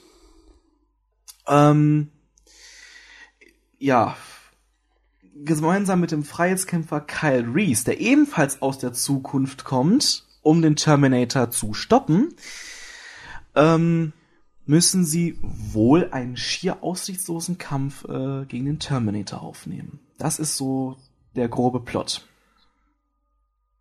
Großartiger Plot. Übrigens, ähm, mir ist gerade aufgefallen, Bill Paxton war auch in dem Film mit drin und zwar ganz jung als äh, einer der Punks. Ich habe äh, ehrlich gesagt gesagt, als ich die Szene mit den Punks nochmal gesehen habe, habe ich zuerst gedacht, da würde, ähm, äh, ähm, wie heißt der nochmal? Ah, äh, hier dieser psychodeutsche Schauspieler. Wie heißt der denn nochmal? Schweiger? Nein, nicht, Klaus Kinski, genau. Ich habe erst gedacht, da würde Oh Klaus Gott, Klaus Kinski Kinski. mitspielen. stimmt, stimmt. Weil einer von den Punks sah Klaus Kinski ziemlich ähnlich. Na toll, jetzt habe ich für immer dieses Bild im Kopf, wenn ich den Film sehe. Scheiße. ja, der Film beginnt ja auch ziemlich brachial, ne? Ich meine, äh, ich weiß gar nicht, war das jetzt, äh, jetzt muss ich mich ja outen, war nicht am Anfang, dass die Zukunft gezeigt wurde oder waren die sofort im Jahr 1984? Nein, zuerst wurde die Zukunft gezeigt. Da Ganz beginnt ja die, ja, da beginnt ja diese Einleitungsstimme. Also der Erzähler fängt ja an, von wegen das Jahr so und so und so. Ah ja, richtig, natürlich. Und da sind ja dann diese großen, ich weiß nicht, ob das Panzer waren oder was, und die balzen da ja alles platt. Mhm. Hast gesehen, was sie plattgewalzt haben? Das fand ich ja damals als Kind richtig hart. Und zwar äh, Totenschädel, Stimmt, Totenschädel, ja. Hast die da reihenweise rumlagen. Da hab ich mich dann teilweise als Kind schon gefragt, wie kommt das, dass so viele Schädel da rumliegen? Äh, es macht allerdings, wenn man sich mal ähm, zur Gemüte führt, dass dort Atombomben runtergekommen sind, macht es schon irgendwo Sinn. Also es ist nicht unnatürlich. Naja, es geht. Also eine Atombombe fetzt dir ja jetzt nicht die Haut von den, von den Knochen. Also das fand ich jetzt nicht so erklärend für, eine, für, einen, für einen Atomkrieg. Natürlich dauert es, bis so ein Leichnam verrottet ist, das ist klar. Aber äh, die Bombe ist natürlich ein Grund dafür, dass äh, du schon generell verbrennst. Und auf der anderen Seite wiederum sind natürlich auch ein paar Jahre ins Land gegangen, dass äh, die dann ver scheißegal, Mann. Da liegen halt Totenschädel rum, was soll's. Auf jeden Fall ein ziemlich krasses Bild und ähm, ich habe mir mal die, äh, die den Bonus angeguckt auf der Blu-ray und habe mir das angeguckt, wie die das gemacht haben. Und das ist ja wirklich nichts mit CGI. Das ist ja alles mit Animatronik, Modellen und so weiter und das für das Jahr 1984 und das für einen Low-Budget-Film. Der Film hat, ich weiß gar nicht, sechs, sieben Millionen gekostet. Ja, so um den Dreh. Und hat, äh, und hat circa 80 Millionen eingespielt. Ja, und das in Relation. Ne? Ja, ja, natürlich. Das ist dann eigentlich schon ziemlich geil gemacht, muss man sagen. Ja, aber gut, ich meine, das war ja Stop-Motion-Technik und die wurde ja eigentlich gängig eingesetzt in dem, in, damals noch in Hollywood. Äh, nein, nein, da muss ich dich leider unterbrechen. Also das war nicht, äh, nicht komplett Stop-Motion. Ähm, was jetzt zum Beispiel den Panzer betrifft, das waren Modelle. Das waren Ah, okay. bewegliche Modelle. Okay, aber ich war, ja, ich hatte jetzt nur die Schlussszene im Kopf ähm, und das war ja schon deutlich äh, Stop-Motion. Ach so, ja, das war Stop-Motion, ja. Stop-Motion rein. Es sei denn, ähm, dass du jetzt die, die Szenen meinst, wo er nur halb zu sehen war. Das nein, nein, war das dann, nicht, das ja. nicht. Das war, das war ja Masken. Aber da muss ich wirklich sagen, dass die Maskenbildner da wirklich einen richtig geilen Job gemacht haben. Ja. Ja, wollen wir den Film mal rei rings durchgehen? Also von vorne bis hinten? Ja. Jo. Ja, fangen wir mal an. Also, äh, es wird am Anfang halt die Zukunft gezeigt, was alles im Jahr 2029 passiert. Und wir haben einen Erzähler, der uns dann in die Story reinschmeißt, also uns mit den grundlegendsten Informationen versorgt, sodass der Zuschauer dann auch mit ein bisschen Wissen dahin kommt und weiß, okay, äh, darum geht es. Das, was da jetzt passiert, ist eine Zeitreise. Wir haben dann die beiden Hauptantagonisten, die äh, dann ganz zu Anfang des Films bereits auch schon in die Gegenwart kommen. Nackig. Wir haben richtig nackt Nackig. und äh, ja, äh, das, Und man sieht Anis Dingeldingel. ja, deswegen muss ich musste ich schon lachen. Ne, heutzutage nennt man das, glaube ich, Pimmelblitzer. Ja. Und Junge, Junge, Junge, der hat ja ein Gemächt, ey, damit kann er ja ein Pferd erschlagen, ey, das ist ja heftig. Aber es Ne? wird sogar erklärt, warum die nackt kommen. Äh, ja, es wird erklärt, und zwar können die durch diese Zeitverschiebungsgeschichte nur nackt durchgehen.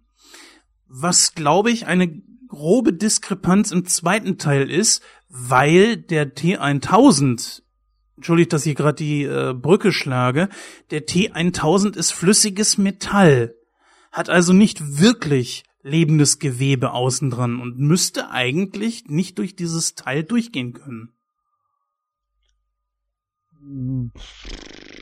Ja, stimmt, das hast du eigentlich recht. Das ist mir so jetzt noch gar nicht aufgefallen. Ja, wieder Nerdwissen zum Angeben. ähm, genau, dann lernen wir Sarah Connor kennen, eine Kellnerin, ja, die so zwar nicht vom, vom Glück geküsst ist, aber die jetzt auch nicht unbedingt in, in totaler Armut lebt. Sie lebt zusammen mit einer Freundin und arbeitet in irgendeinem, ja, ich sag mal, zweit- oder drittklassigen Burger-Restaurant oder und hat halt eben ein bisschen Pech dabei auch. Wir verfolgen sie auch ein bisschen bei ihrer Arbeit und ja, sie lebt halt eben das Durchschnittsleben. Ne?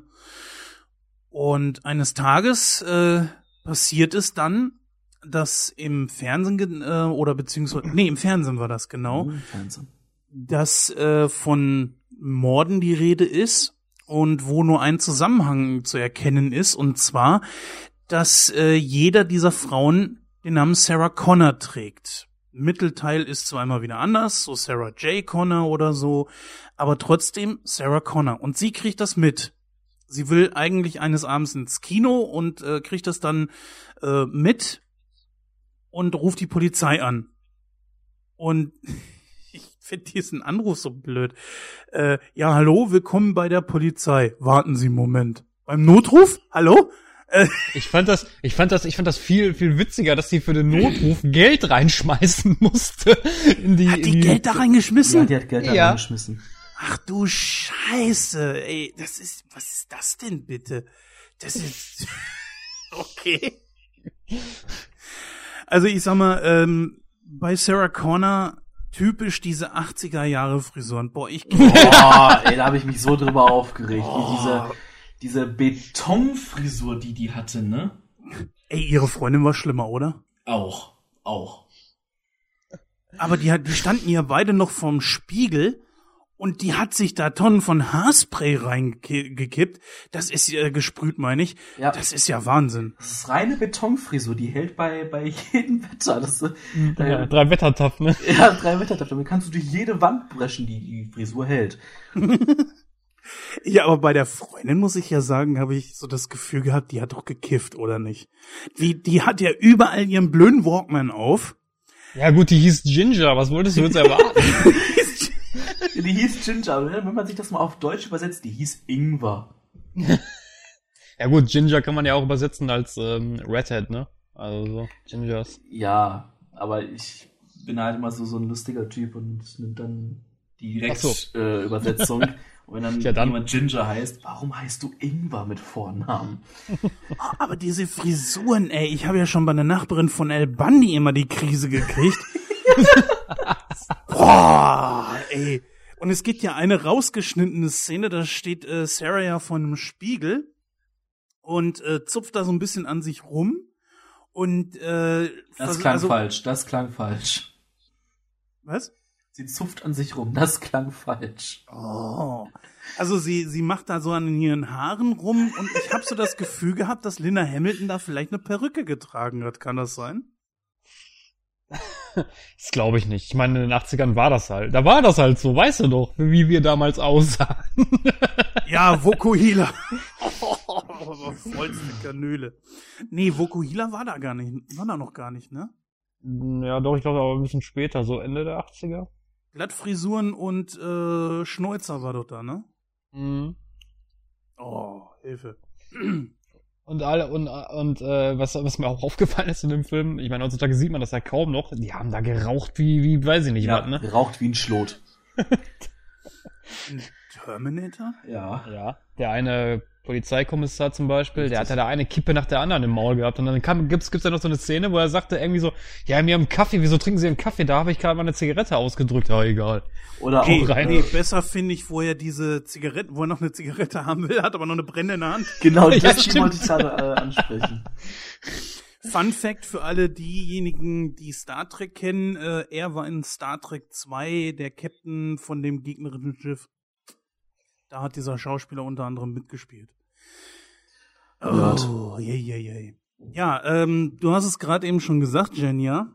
Mm, Riesengemächt, der gute Arnie komplett nackt.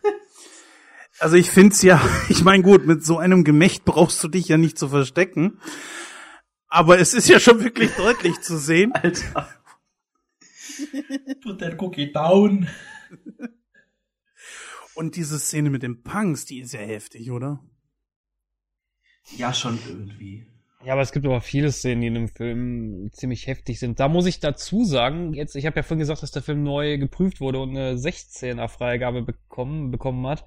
Da frage ich mich so ein bisschen bei einigen Szenen, FSK 16, wirklich? Also wenn er sich da selbst operiert im Grunde, Ja, das richtig, ist für zum mich Beispiel. nicht Freigabe 16.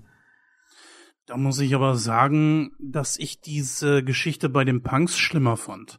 Wo er da ausgeholt hat und dem, dem einen Punk das Herz direkt rausgerissen hat. Und das hast du ja gesehen, Ja, stimmt. wenn du keine geschnittene Fassung hast. Ja, wir haben es gesehen. Und äh, warte mal, ich habe ja wie gesagt die Blu-ray hier. Die Blu-ray ist ab äh, 16. Und da ist diese Szene mit drin. Im Fernsehen ist sie rausgeschnitten. Ja, deswegen sag ich ja, also FSK 16, ja, ich, ich meine, gut, die Jugend von heute ist ein bisschen lockerer als bei uns damals, aber, aber das mit 16, ja, ich weiß nicht. Also wo wir damals dann noch vor dem Fernseher gesessen haben, oh Gott, ist das schlimm, oh Gott, oh Gott, oh Gott. Wir würden unsere heutige Jugend da vor dem Fernseher sitzen, boah, krass, geil, Alter. Herz rausgerissen. ich, ja, ne, also, ne.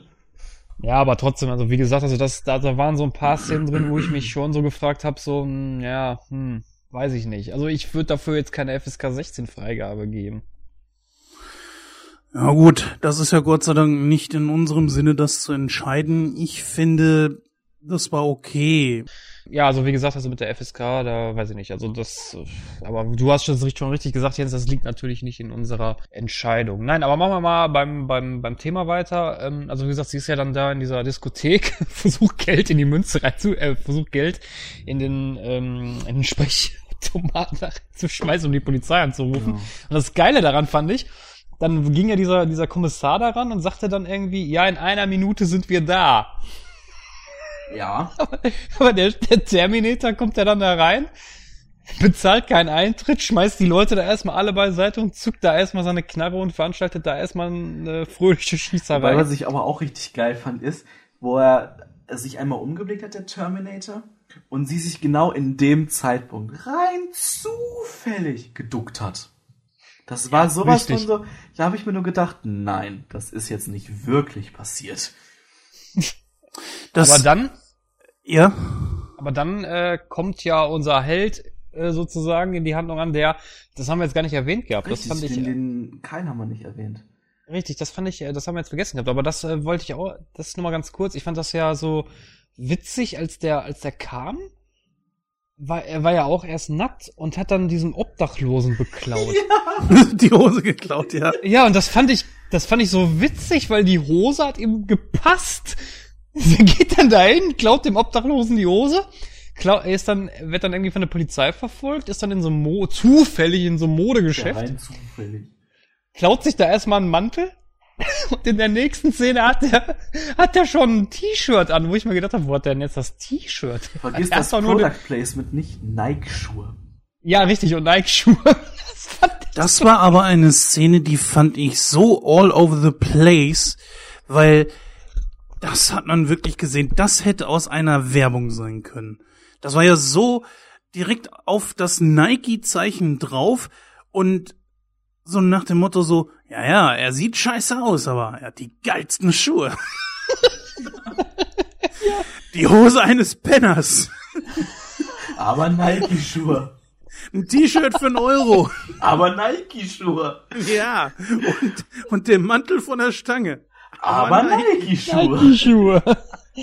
Ja, und dann ist er ja dann mit seinen Nike-Schuhen und seinem Mantel und seiner Pennerhose ist er dann auch in die Diskothek gekommen, wo ich mich da, wo ich mich da mal gefragt habe, wie haben die denn reingelassen?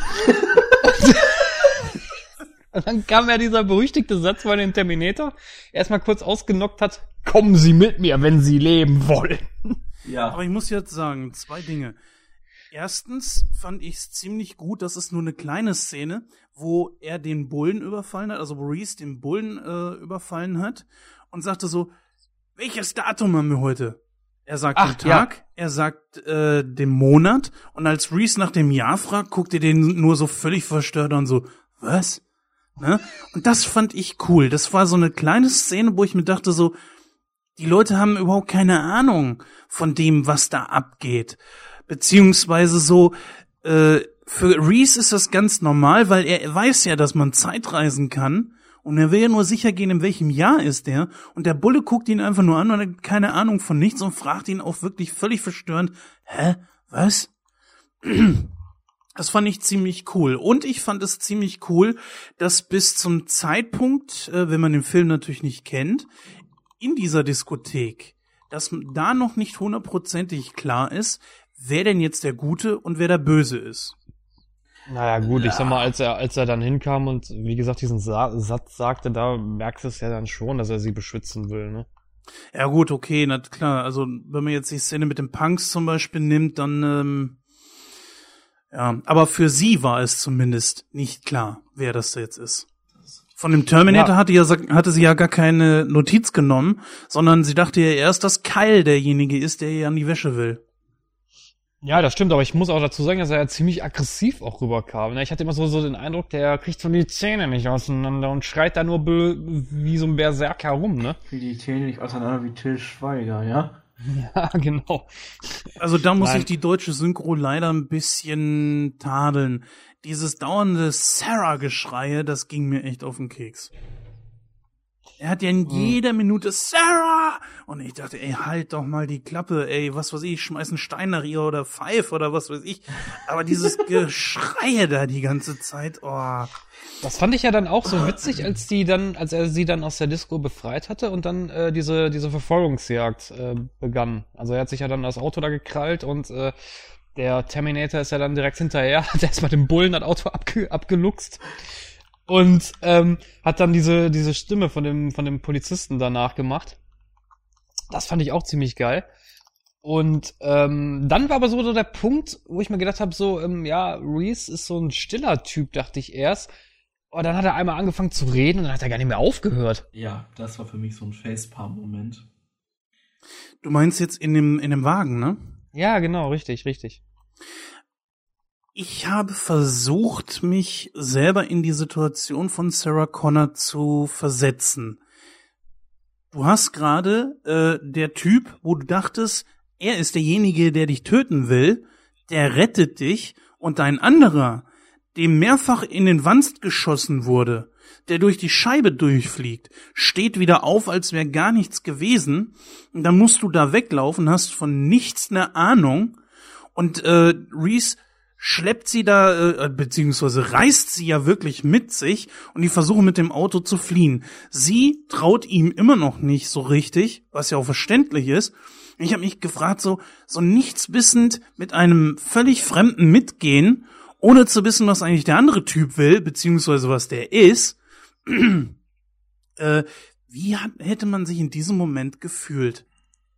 Und ich wäre auch total verwirrt. Ich, ich, ich wüsste gar nicht mehr so, was überhaupt los ist, weil äh, okay, dass dass man vielleicht mal von so einem Irren irgendwie als als Ziel ausgesucht wird, dass man einen Stalker vielleicht hat oder so, der aus irgendwelchen unerfindlichen Gründen sie töten will. Okay, sie ist eine Sarah Connor. Ähm, die hat ja, sie hat ja mitgekriegt, dass irgendjemand da äh, eine Liste abarbeitet und dass sie da auf dieser Liste steht, aber dass dann plötzlich so ein Feuerwerk und so ein Chaos von, von sich äh, also ausbricht.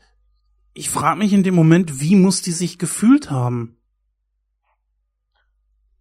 Ja, aber ich fand die Handlung da in dem Sinne ein bisschen so, da hätte man vielleicht ein bisschen mehr rausholen können, weil, äh, wie du schon sagtest, so dieses Gefühlsleben vielleicht ein bisschen beleuchtet, aber ich fand das fair, verfehlte ein bisschen, weil sie hat sie, sie hat ihn zwar angeschrien und gesagt, ja, sie wollen mir ja was antun und äh, weiß ich nicht was. Und er hat sie ja dann unterbrochen, sie dann direkt wieder angeschnauzt und dann äh, die Situation erklärt hier, warum er überhaupt da ist und dass er sie beschützt und dass das ein Terminator ist.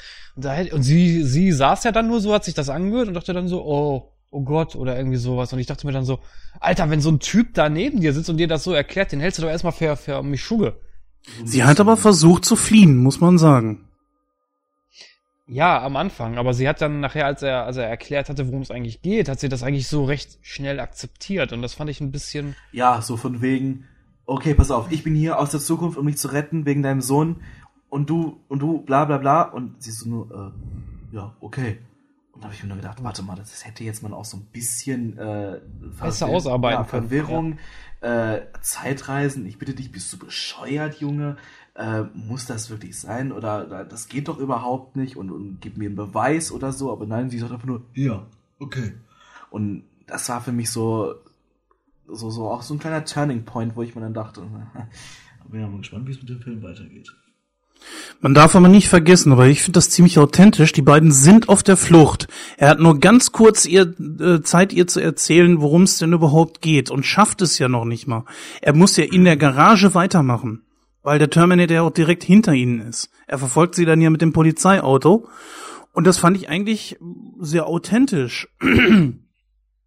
Sie glaubt das ja aber auch selbst in der Tiefgarage noch nicht so richtig und erst als dann die, die, die weitere Verfolgungsjagd geht, wo die das neue Auto dann nehmen äh, und vor dem Terminator, der ja den Polizeiwagen da fährt, äh, davonfahren. Da schnallt sie das so langsam aber sicher, dass da wo irgendwo was hinter sein muss. Sie fragt ja auch, wie kann der durch die Scheibe gehen und äh, steht dann wieder auf und er erklärt, er erklärt ihr dann, was, was halt der Terminator halt ist. Und bis zu diesem Zeitpunkt wissen ja auch die Zuschauer eigentlich noch gar nicht großartig, was denn der Terminator, also was dieser andere Typ überhaupt ist, der von Schwarzenegger gespielt wurde. Genau, es ging, glaube ich, knapp 45 Minuten, bis irgendwann mal so eine Plotauflösung kommt. Erinnerte mich so ein bisschen an dieses Konzept des weißen Hais. Also du weißt noch gar nicht, was da überhaupt ist und siehst den Hai erst viel später. Ja, aber ich würde das jetzt nicht mit dem weißen Hai vergleichen. Ja gut, vielleicht ein bisschen weit hergeholt, aber ähm, naja, es hat mich in dem Moment halt eben dran erinnert.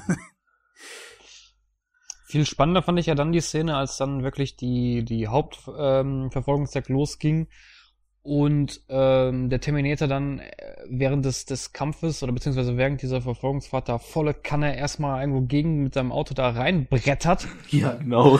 Schön in die Wand.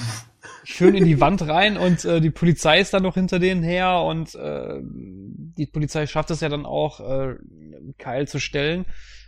Und er gibt sich ja dann auch und die werden ja dann aufs Polizeirevier gebracht. Und die Szene fand ich so, weiß ich nicht, die, als er dann nachher mit diesem Psychologen gesprochen hatte, der, der ihn da ausquetscht und ihn fragt, was los ist. Und er erzählt da bereitwillig so seine, seine ganze Geschichte, wo ich mir nur so gedacht habe, so, weiß ich nicht, der Typ kommt aus der Zukunft. Der weiß, der ist in den 80ern. Der weiß, die Menschen wissen davon nichts. Und dann erzählt er das so frei Schnauze. Der muss sich doch selber überlegen, Moment mal, die halten mich doch jetzt hier alle für total bekloppt und lassen mich hier nicht mehr gehen. Würde ich jetzt gegensprechen. Ich würde sagen, der Typ kommt aus einer, Zu aus einer Zeit, wo es keine Polizei mehr gibt. Wo es, glaube ich, kaum irgendjemanden gibt, der jemand anders für bekloppt halten wird. Weil sie alle dasselbe Ziel haben. Sie wollen überleben. Sie wollen die Maschinen fertig machen und äh, einfach überleben. Und dann kehrt er in, in eine Zeit zurück, die ihm völlig fremd ist, er keine Polizei kennt und es als, zumindest scheint das so auf mich so, das als selbstverständlich nimmt, wenn er erklärt, okay, es ist so, so, so und so, das sind die Fakten, dann werden die mich wahrscheinlich freilassen. Mm, jein, weil, ich weiß, wie alt ist er? Weiß ich nicht, 30? Kyle Reese? Ja. Oh, 30? ja, ungefähr, Das- schätze ich. Ja, wenn du das jetzt mal zurückrechnest, dann heißt er ist, sagen wir mal, er ist 2000 geboren. Also kennt er ja auch eine andere Zeit. Nee, nee, nee, nee. Ja, Uh-uh. Er ist, das wird ganz klar gesagt, dass er äh, im Krieg geboren wurde. Und zwar äh, ist ja, warte, jetzt lass mich kurz überlegen, Terminator 2 zurückerinnern. Die, die Bomben fallen, glaube ich, 1996 oder 97. ach so, okay, gut, okay. Dann, äh, okay, dann, nee, dann ist das, dann, dann macht das wiederum Sinn, was du gesagt hast. Äh, Ich habe aber einen Plothole, da bin ich ja mal gespannt, was ihr zu sagt. Also ich finde, es ist ein Plothole. ihr erinnert euch, wo der Terminator selbst mit abgetrennten Unterleib versucht, Sarah noch zu kriegen, egal was, was geht. Erinnert das ihr ist euch? aber ein ganz großen Sprung zum Ende. Ja, muss, muss ich leider. Ähm, ich hole das deswegen raus, weil äh, selbst auch als er brennt, die, die kommen ja da aus diesem, ähm, diesem Technoir, dieser Disco, und der Terminator äh, qualmt ja irgendwie, irgendwas brennt ihm, die Haarspitzen sind ja abgebrannt und äh, ich glaube, die Augenbrauen sind ja auch weggebrannt. Und er versucht trotzdem, das, der nimmt da gar keine Notiz von, sondern versucht Sarah zu kriegen. So, und jetzt haben wir die Situation, der Terminator, äh, er rast hinter den beiden hinterher in den Polizeiwagen und donnert volle Kanne gegen die Mauer. Die anderen beiden, also äh, Sarah und Kyle, können ebenfalls nicht mehr weg. Aber das wäre doch der Moment gewesen, in dem der Terminator hätte aussteigen und, die, und sich dann Sarah packen können. Nein, er geht lieber weg und äh, nimmt ein paar Schönheitsfehler vor. Äh, das ist so ein Ding, was ich in dem Moment einfach nicht kapiert habe. Äh, zum Schluss halt, er versucht gar nicht zu, sich zu reparieren, sondern versucht Sarah zu kriegen, egal wie, selbst mit abgetrennten Unterkörper und so weiter und so fort. Egal, ob er brennt, ob andere Leute hinter ihm her sind oder was auch immer. Nur in diesem Moment hat er dann äh, ja Zeit, äh, sich zu verpieseln und nimmt äh, Schönheitsreparaturen an seinem Chassis vor. Jetzt musst du mal das aus dem Standpunkt sehen. Der Terminator war zu dem Zeitpunkt, als er gegen die Wand gecrashed ist, noch ganz im Grunde. Er hatte da, okay, ich glaube, sein Finger war irgendwie nicht mehr ganz in Ordnung und sein Auge war irgendwann nochmal. Ähm, aber als der Terminator nur noch zur Hälfte war und Sarah durch diesen Schacht gejagt hat im Grunde, äh, wäre das absolut besch wäre das absolut bescheuert gewesen, wie sich wieder zu verpieseln und sich komplett neu aufzubauen. Also ich denke mal, da war es im Terminator noch egal, so nach dem Motto, okay, ich habe zwar noch meine Hände, Unterleib ist weg, aber es wird jetzt zu lange dauern, mich wieder zu reparieren, also jage ich ihr doch nach. Der Keil ist plot tot. Ähm, und jetzt ist nur noch er gegen sie. Also ich sehe das jetzt nicht als großes Plothole an, muss ich sagen. Ja, das muss ich auch sagen, weil du musst ja bedenken, dass seine, seine Hand kaputt war. Und ähm, der braucht ja die Hände halt, ne? Der braucht sie ja eben und deswegen macht es schon Sinn, dass er sich überlegt, okay, ich repariere jetzt erstmal meine Elektronik, äh, damit ich, damit ich wieder mein, mein, mein Ziel vor Augen habe. Ja. Okay, ja, kann ich gelten lassen. Ja. Ja, dann geht's weiter. Große Szene äh, mit einigen, ich sag mal sogar historischen Momenten für die Filmgeschichte. Wir sind im Polizeirevier. Kyle ist äh, festgesetzt, Sarah wird bemuttert und der Terminator taucht da auf, nachdem er sich repariert hatte. Und dann kommt ja genau die Szene, die so weltberühmt geworden ist und für Arnold Schwarzenegger natürlich auch das Ding geworden ist. Ich komme wieder. Er analysiert, genau, er analysiert halt, also er will da rein. Der Typ sagt, äh, Besuchszeiten oder was auch immer. Nee, Besuchszeiten nicht. Er sagt, nee, äh, geht gerade nicht, kommen Sie später wieder. Und er so guckt sich dann so ganz genau da den Rahmen von dieser Wand an. Also analysiert das, das ist richtig schön gemacht und richtig geil gespielt von Schwarzenegger. Und sagt dann so, ich komme wieder, also I'll be back und rast dann mit dem Wagen voll in, in dieses Polizeiding rein. Das ist ja sowieso, ich glaube, das ist, glaube ich, die größte Action-Szene in dem Film, wo er dann erstmal da rumballert und die ganzen, ganzen Polizeibeamten versuchen, ihn aufzuhalten, aber das total zwecklos ist. Und dann brennt ja dann auch alles da nieder.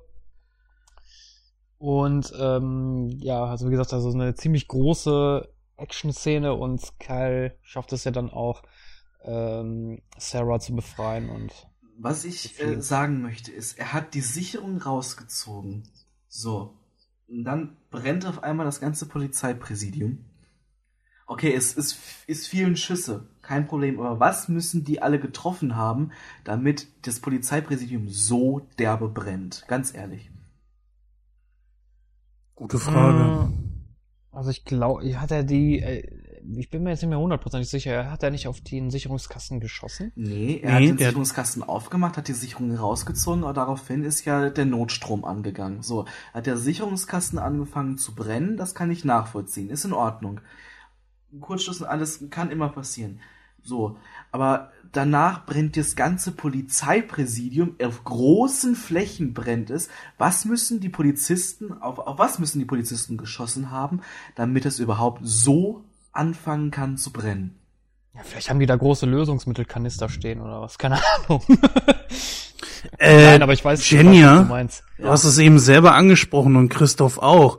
Die haben geraucht wie die Schlote, da wundert ihr euch noch, dass es brennt. Okay, das ist, äh, Die machen sich sogar Kippen an, obwohl sie die anderen noch in der Hand haben, Mann. So, so, so am, am Feuer, ne, erstmal. Ja, das war trotzdem So. so, so, so ein Moment, wo ich mir dachte, nee. Nee, einfach nein. Ich, also für mich ist das logisch. Statt Ja. Feuerzeuge zu verschwenden, komm, setz die Bude in Brand, dann haben wir immer Feuer. Klasse, ja. Oh Aber auch eine wirklich gute Szene. Ähm, der Terminator ist ja, das, das ist ja, er macht sich ja so ein bisschen wieder fertig. Also er nicht, er richtet ja nicht nur seinen Arm, sondern er guckt ja leicht auch, ob, ähm, also in diesem Hotelzimmer. Übrigens, wann ist er in dieses Hotelzimmer gegangen? Das kommt ja gar Äh. nicht vor. Er, er geht ja einfach in das Hotelzimmer, er hat ja aber nie eingecheckt. Er geht Ja, durch das das. Fenster rein. Ja, aber er muss ja vorher eingecheckt haben. Weil es gibt ja auch eine Szene, wo er das Buch da durchblättert. Doch, es gibt, äh, das wird aber später aufgelöst. Nämlich, ähm, ich glaube, er hat den Gast dieses Hotelzimmers umgebracht, weil nachher kommt ja irgendwie der Hauswirt und klopft an die Tür und sagt, ja, bei ihnen stinkt es nach Verwesung. Und dann kommt da diese Szene, wo er da diese Auswahl trifft. Mögliche Antworten, ja, nein, was, kommen sie später wieder, verpiss dich, du Arschloch. Äh, wo er das dann zu ihm sagt. Und ich glaube, das ist der, die Erklärung dafür, warum er in diesem Hotelzimmer ist. Hm. Gut, müsste man sich noch mal genauer angucken. Also ich wüsste jetzt nicht. Äh, ich dachte eigentlich, dass das aufgrund seines Auges ist. Was, was ist da organisch? Und dass es irgendwie vielleicht anfängt zu faulen oder so? Keine Ahnung. Ja, aber nicht in der kurzen Zeit. Nee. Ja, möglich. Das kann ich genau sagen, weil, wie gesagt, ich hatte Gesundheitswissenschaften, wir haben Augen seziert. Also nicht in der kurzen Zeit äh, fängt das so an zu stinken. Nein. Und ein einzelnes Auge kann nicht so derbe stinken, dass es, äh, dass es schon durch die Zur-Tür auf dem Flur nach Verwesung riecht. Aber das würde in dem Moment aber auch wieder äh, die Theorie von Chris ad absurdum führen, weil das Ganze spielt in einer Nacht statt. Also das Ganze Hm, findet in einer Nacht statt und in der Es Nacht. kommt doch, es wird ja nicht gesagt, wann er diesen Typen umgebracht hat. Vielleicht war er da schon bei seiner Ankunft das Hotelzimmer äh, belegt. Dann wären es auch zwei gesagt. Tage, aber das, das macht ja keinen Sinn. Nach zwei Tagen kann eine Leiche schon stinken. Also das ist nicht so Muss es aber schon- ungewöhnlich. Ja gut, lassen wir mal so stehen. Äh, Ich wüsste jetzt nicht, dass da irgendwo eine Leiche gelegen hat. Auf jeden Fall, der Terminator hat sich ja, er war ja sehr darauf bedacht, dass äh, sein Gesicht, dass er noch aussieht wie ein Mensch. Deswegen hat er ja angefangen, die Brille zu tragen, hat seine Haare hergerichtet und so weiter. Und deswegen fand ich die Szene, wo er dann letztlich den Sicherungskasten kaputt gemacht hat, damit es dunkel wird, eigentlich ziemlich cool. Das ist für mich so ein ja, so ein roter Faden einfach. Weil sonst hätten sie ihm wahrscheinlich auch noch die Fresse zerballert und so. Und dann wäre es natürlich total zu Ende gewesen. Also er scheint um seine Tarnung ziemlich bemüht gewesen zu sein. Was ich dann nicht verstehe, da muss ich wieder einen kleinen Sprung nach, äh, nach äh, zum Anfang machen. Wenn ihm die Tarnung doch so wichtig ist, wie sieht dann sein Körper aus, nachdem er so zerballert wurde im Tech Noir? Reese hat ihn sowas von zerballert mit der Schrotflinte, das war eine Schrotflinte für mich. Ähm, da muss ja sein kompletter Körper durchlöchert gewesen sein. Und dass auch da das Exoskelett nichts an Schaden genommen hat, ist für mich etwas verwunderlich. Das wurde aber von Reese erklärt. Narf? Was? Echt jetzt? Ja, ein, ein äh, widerstandsfähiges Kampfchassis hat er das, glaube ich, genannt. Ah, Sehr robust und ah, ich kann das nicht alles in einen ja, okay. Äh, ich kann es jetzt nicht zitieren, aber ähm, auf jeden Fall, er kann ja, du hast den dritten Teil nicht gesehen, ne? Da wird ja ihm zum Beispiel auch äh, von, von einer direkt in, ins Gesicht geschossen und er kann die Kugel ja direkt abfangen mit seinem Mund. Lecker. Naja, also das fand ich schon, weil das, glaube ich, ist nicht so schlimm, weil neues T-Shirt und Pulli drüber und dann äh, wär's das gewesen. Das konnte er ja gut kaschieren, aber das Gesicht ist ja immer frei zu sehen. Das ist ja das Einzige, das Antlitz ist, das Haupt ist ja immer zu sehen und liegt ja eigentlich auch immer frei. Dann mal was anderes. Wenn du sagst, dass es so robust gewesen ist, dass es eigentlich überhaupt nicht funktioniert hatte mit dem Schrotgewehr. Wie fest hat er dann mit dem Skalpell auf seinen Arm drücken müssen? Ja, das stimmt. Das würde dann keinen Sinn machen. Wie fest hätte er drücken müssen, um dann wirklich die Wunde aufzukriegen, wo, wo er dann das alles andere hatte, äh, um, um das wieder zu reparieren? Da hätte er, die Klinge hätte abbrechen müssen. Nee, wieso? Das, er schneidet ja nur das Fleisch weg. Ja, aber er, er drückt ja nicht auch gegen die Mechanik Nee. irgendwie? mhm. Er Aber dann schneidet das, er schneidet die Wunde auf und äh, fängt dann an, da an diesen ähm, Streben rumzuhantieren. Und er hätte mit der Schrotflinte auch Teil des Fleisches am Bauch weg sein müssen. Das kann ja wohl so sein. Also das, ich wüsste ich jetzt nicht. Ich, wurde auch, glaube ich, nicht gezeigt. Und dann würde das mit der Robustheit nämlich überhaupt keinen kein, keinen Sinn ergeben. Man hätte das Exoskelett mit Sicherheit ein paar Kratzer gehabt. Naja, du siehst ja, dass äh, selbst eine Explosion hier mit dem Truck zum Beispiel am Ende, dass das im Grunde genommen ihm nichts anhaben kann. Selbst Hitze und so weiter. Macht aber auch Sinn, weil er, er ist ja ein Tötungsroboter und wenn selbst eine einzelne Kugel ihn irgendwie gleich kaputt kriegt, dann ist, äh, ja, weiß ich nicht, Skynet wohl doch nicht so intelligent. Made, made in China, ne? ja, made, made in China. So ein scheiß Bootleg. Mist. ähm, kommen wir aber jetzt mal zur nächsten Szene. Das ist ja dann so quasi die Schlüsselszene, nämlich als ähm, Reese und Sarah Connor es geschafft haben zu fliehen nach dieser Polizeiaktion. Ja, dann kommt ja die Szene, wo ich mir so gedacht habe, ähm, ja. ich weiß nicht, also es ging, ich glaube, da hat er das nochmal aufgegriffen mit dem Nachkommen. Ich bin mir jetzt nicht hundertprozentig sicher. Meinst du, wo die jetzt in der Kanalisation war? Also in diesem, diesem, äh, dieser großen Röhre, meinst du? Ja, genau. Ja. Ja. Nee, nee, Quatsch, nee, nee, die meine ich jetzt nicht. Ich, ich war, war im Hotelraum? Im Hotelraum. Ich war schon ein Stückchen weiter. Ah, dann da, ja. zusammen äh, geschlafen haben. Genau. Was ich auch, was ich auch total bescheuert fand. Ich meine mal ehrlich, ich meine, du wirst da von so einem, von so einem Killer-Roboter gejagt und die haben nichts Besseres zu tun, als die Nacht miteinander zu verbringen. Das ist das einzige Mal gewesen, wo ich mir dann dachte, Kyle Reese, Sarah Connor und dann ist mir das Lied From Sarah with Love im Kopf gekommen. Von Sarah Wobei ich ja sagen muss, der Soundtrack, der da gespielt wurde, der war gar nicht schlecht. Der war gut. Ja, Ja, der Soundtrack war nicht schlecht, die Szene war überflüssig. die Szene fand ich auch ein bisschen überflüssig. Aber gut, man, ich meine, man das, muss ja auch irgendwie äh, ich meine, gut, klar, das macht dann wieder Sinn, weil, was heißt, das macht Sinn? Da ist ja auch so, so dieser, dieser, ähm, dieser Twist irgendwo, sag ich mal, weil, weil er wurde ja geschickt, um sie zu beschützen, weil sie ja den, den, ähm, den John äh, gebärt, ne? Da ist so, so, so der Punkt, wo ich mir so denke, so da ist irgendwo, da ist irgendwo der Wurm drin in der, in der Thematik. Aber wenn wir das mal so sehen, er kommt zurück, hat mit ihr Sex, der Sohn wird geboren. Dann muss das Ganze ja schon mal vorher passiert sein. Oder nicht? Richtig. Ihr Richtig, habt die das Büchse der Pandora geöffnet. Darf ich? Bitte. Okay. Ja, der, Gro- du, du willst auf diesen Großvater, äh, äh, auf dieses Großvaterparadoxon hinaus. Ne? Richtig. Ihr würdet jetzt wahrscheinlich sagen, das funktioniert nicht. Ja, funktioniert und funktioniert auch wiederum nicht. Ich habe da so eine eigene Theorie. Schon vor Jahren habe ich mir mal darüber Gedanken gemacht. Nehmen wir mal an, die Zeit ist ein wirklich kompletter Strahl. Ein Fluss. Keine Abzweigung, nichts. Und sie ist so und eigentlich auch unveränderlich. Oder ist veränderlich, aber es gibt keine äh, Parallelzeiten, wie es ja zum Beispiel bei Zurück in die Zukunft gesagt und gezeigt wird. Da wich der Zeitstrahl ab und schuf diese parallele Dimension, die ja beide nebeneinander existieren. So. Gehen wir mal davon aus, Kyle Reeves ähm, beziehungsweise Sarah Connor wird ja normalerweise schwanger und in der Zukunft sorgt ihr Sohn dafür, dass die Menschheit gegen die Maschinen gewinnt. Aber Skynet in einer seiner letzten Han Amtshandlungen, bevor äh, das Gebäude da gestürmt wird, das wird ja auch in Teil 1 schon erzählt, schickt den Terminator zurück, Kyle geht mit, kann den Terminator aufhalten, schläft aber mit Sarah und müsste dadurch eigentlich die Zukunft verändern. Und jetzt habe ich mir mal überlegt, wie kann man sich das zusammenreimen? Und theoretisch, wenn ihr mir folgen könnt, ich versuche das mal zu erklären.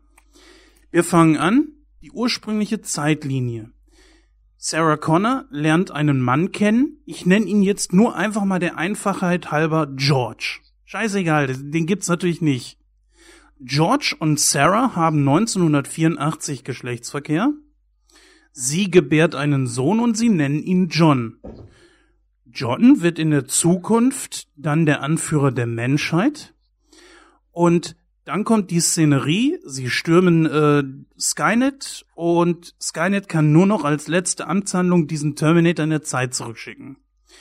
Kyle ist ein ganz normaler Soldat, der sonst äh, mit Reese verwandtschaftstechnisch, äh, der sonst mit John Connor verwandtschaftstechnisch nichts zu tun hat.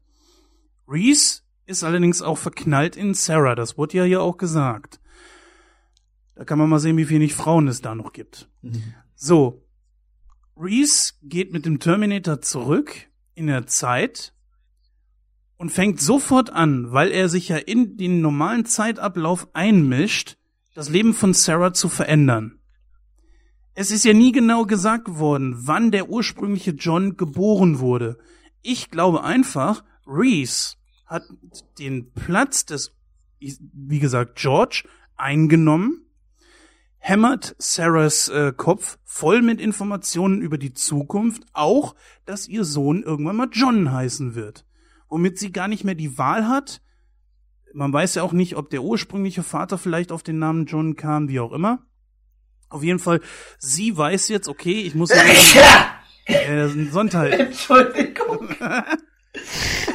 So, sie weiß, sie muss jetzt irgendwann einen Sohn gebären und dass der John heißen wird. So, jetzt nimmt aber Kyle den Platz des ursprünglichen Vaters ein, zeugt mit ihr ein Kind, was natürlich nicht mehr der John ist, den der eigentlich in der Zukunft ihn zurückschickt, sondern erzeugt mit Sarah einen Sohn, den sie einfach John Connor nennt, weil sie der Überzeugung ist und der aufgrund der Informationen, die sie über die Zukunft hat. Das heißt, der Das- ursprüngliche hat nie wieder existiert. Ja, da deine Theorie ist äh, ganz gut, aber ohne jetzt zu sehr ins Wissenschaftliche oder ins Nerdische zu gehen, hat aber einen Haken. Und zwar, wenn ein anderer den Platz eingenommen hat, also in dem Fall jetzt ähm, äh, Reese, ja, wenn er den Platz von George eingenommen hat, gibt er andere Gene weiter. Das heißt, das Kind, was letztendlich entsteht, hat nicht mehr die gleichen Gene wie der ursprüngliche John. Darf ich? Ja, mal eher Sekunde. Sprich, der würde sich dann auch ganz anders verhalten. Darf ich? Ja, natürlich. So. Jenja weiß es nicht. Du dürftest, glaube ich, Terminator 2, 3 und 4 gesehen haben, ne? Hm, vier habe ich nicht gesehen. Gut, nicht gut. In Terminator 2, sage ich mal, ist der John, er ist ein Junge. Er hat nicht, nichts mit seiner Mutter zu tun. Sie ist ja in, in der Irrenanstalt. So. Dann allerdings befreien sie sie und sie fängt wieder an, ihren Sohn voll zu pumpen mit, du bist der Anführer der Zukunft, bla bla bla. Und dann kommt Terminator 3. Und in Terminator 3 ist John Connor kein selbstbewusster Mann, sondern er ist jemand, der damit gar nichts zu tun haben will. Er sagt es sogar zu dem Terminator in Teil 3, deine Zukunft, bla bla bla, das ist etwas, womit ich nie was zu tun haben wollte. Und daher passt das wieder zusammen. Er ist nicht derjenige, der ihr sonst, der der ursprüngliche John gewesen wäre. In Teil 4 wird das sogar noch logischer, weil dort ist nämlich John Connor nicht der Anführer der Menschheit, sondern er ist etwas Besonderes, weil er immer noch Informationen über zukünftige Ereignisse hat, die ihn zu etwas Besonderem machen, wo er ja auch, und das wird ja da gesagt, zu so einer Art Messias geworden ist. Aber er ist nicht der Anführer der Menschheit. So passt das für mich irgendwie zusammen. Also, ähm, äh, fang, mach du erst, Chris. Ähm, ja, aber das Problem an der ganzen Geschichte ist, du weißt ja nichts im ersten Teil über John. Ja, du weißt ja gar nicht, wie sein, wie sein Lebensweg war. Vielleicht war der ja genau so. Das weiß man ja nicht. Das kann man sich natürlich jetzt hinterher, weil man die anderen Filme alle kennt, zusammenreimen. Aber in dem Punkt muss ich sagen, äh, klar, das macht Sinn. Deine Ausführung macht Sinn. Klar, das kann natürlich so sein. Aber für mich ist das äh, ich glaube nicht, dass James Cameron sich in dem Moment da so viele Gedanken drüber gemacht hat. Das ist ja nicht der eigentliche Plothole. Es gibt ja noch einen anderen, und zwar wird ja der Terminator aus der Zukunft in die Vergangenheit geschickt und sorgt dann durch seine äh, Teile, die ja noch übrig geblieben sind, zum Beispiel den Chip und seinen Arm dafür, dass Skynet überhaupt entwickelt werden kann, beziehungsweise die ganzen äh, ersten Roboter etc.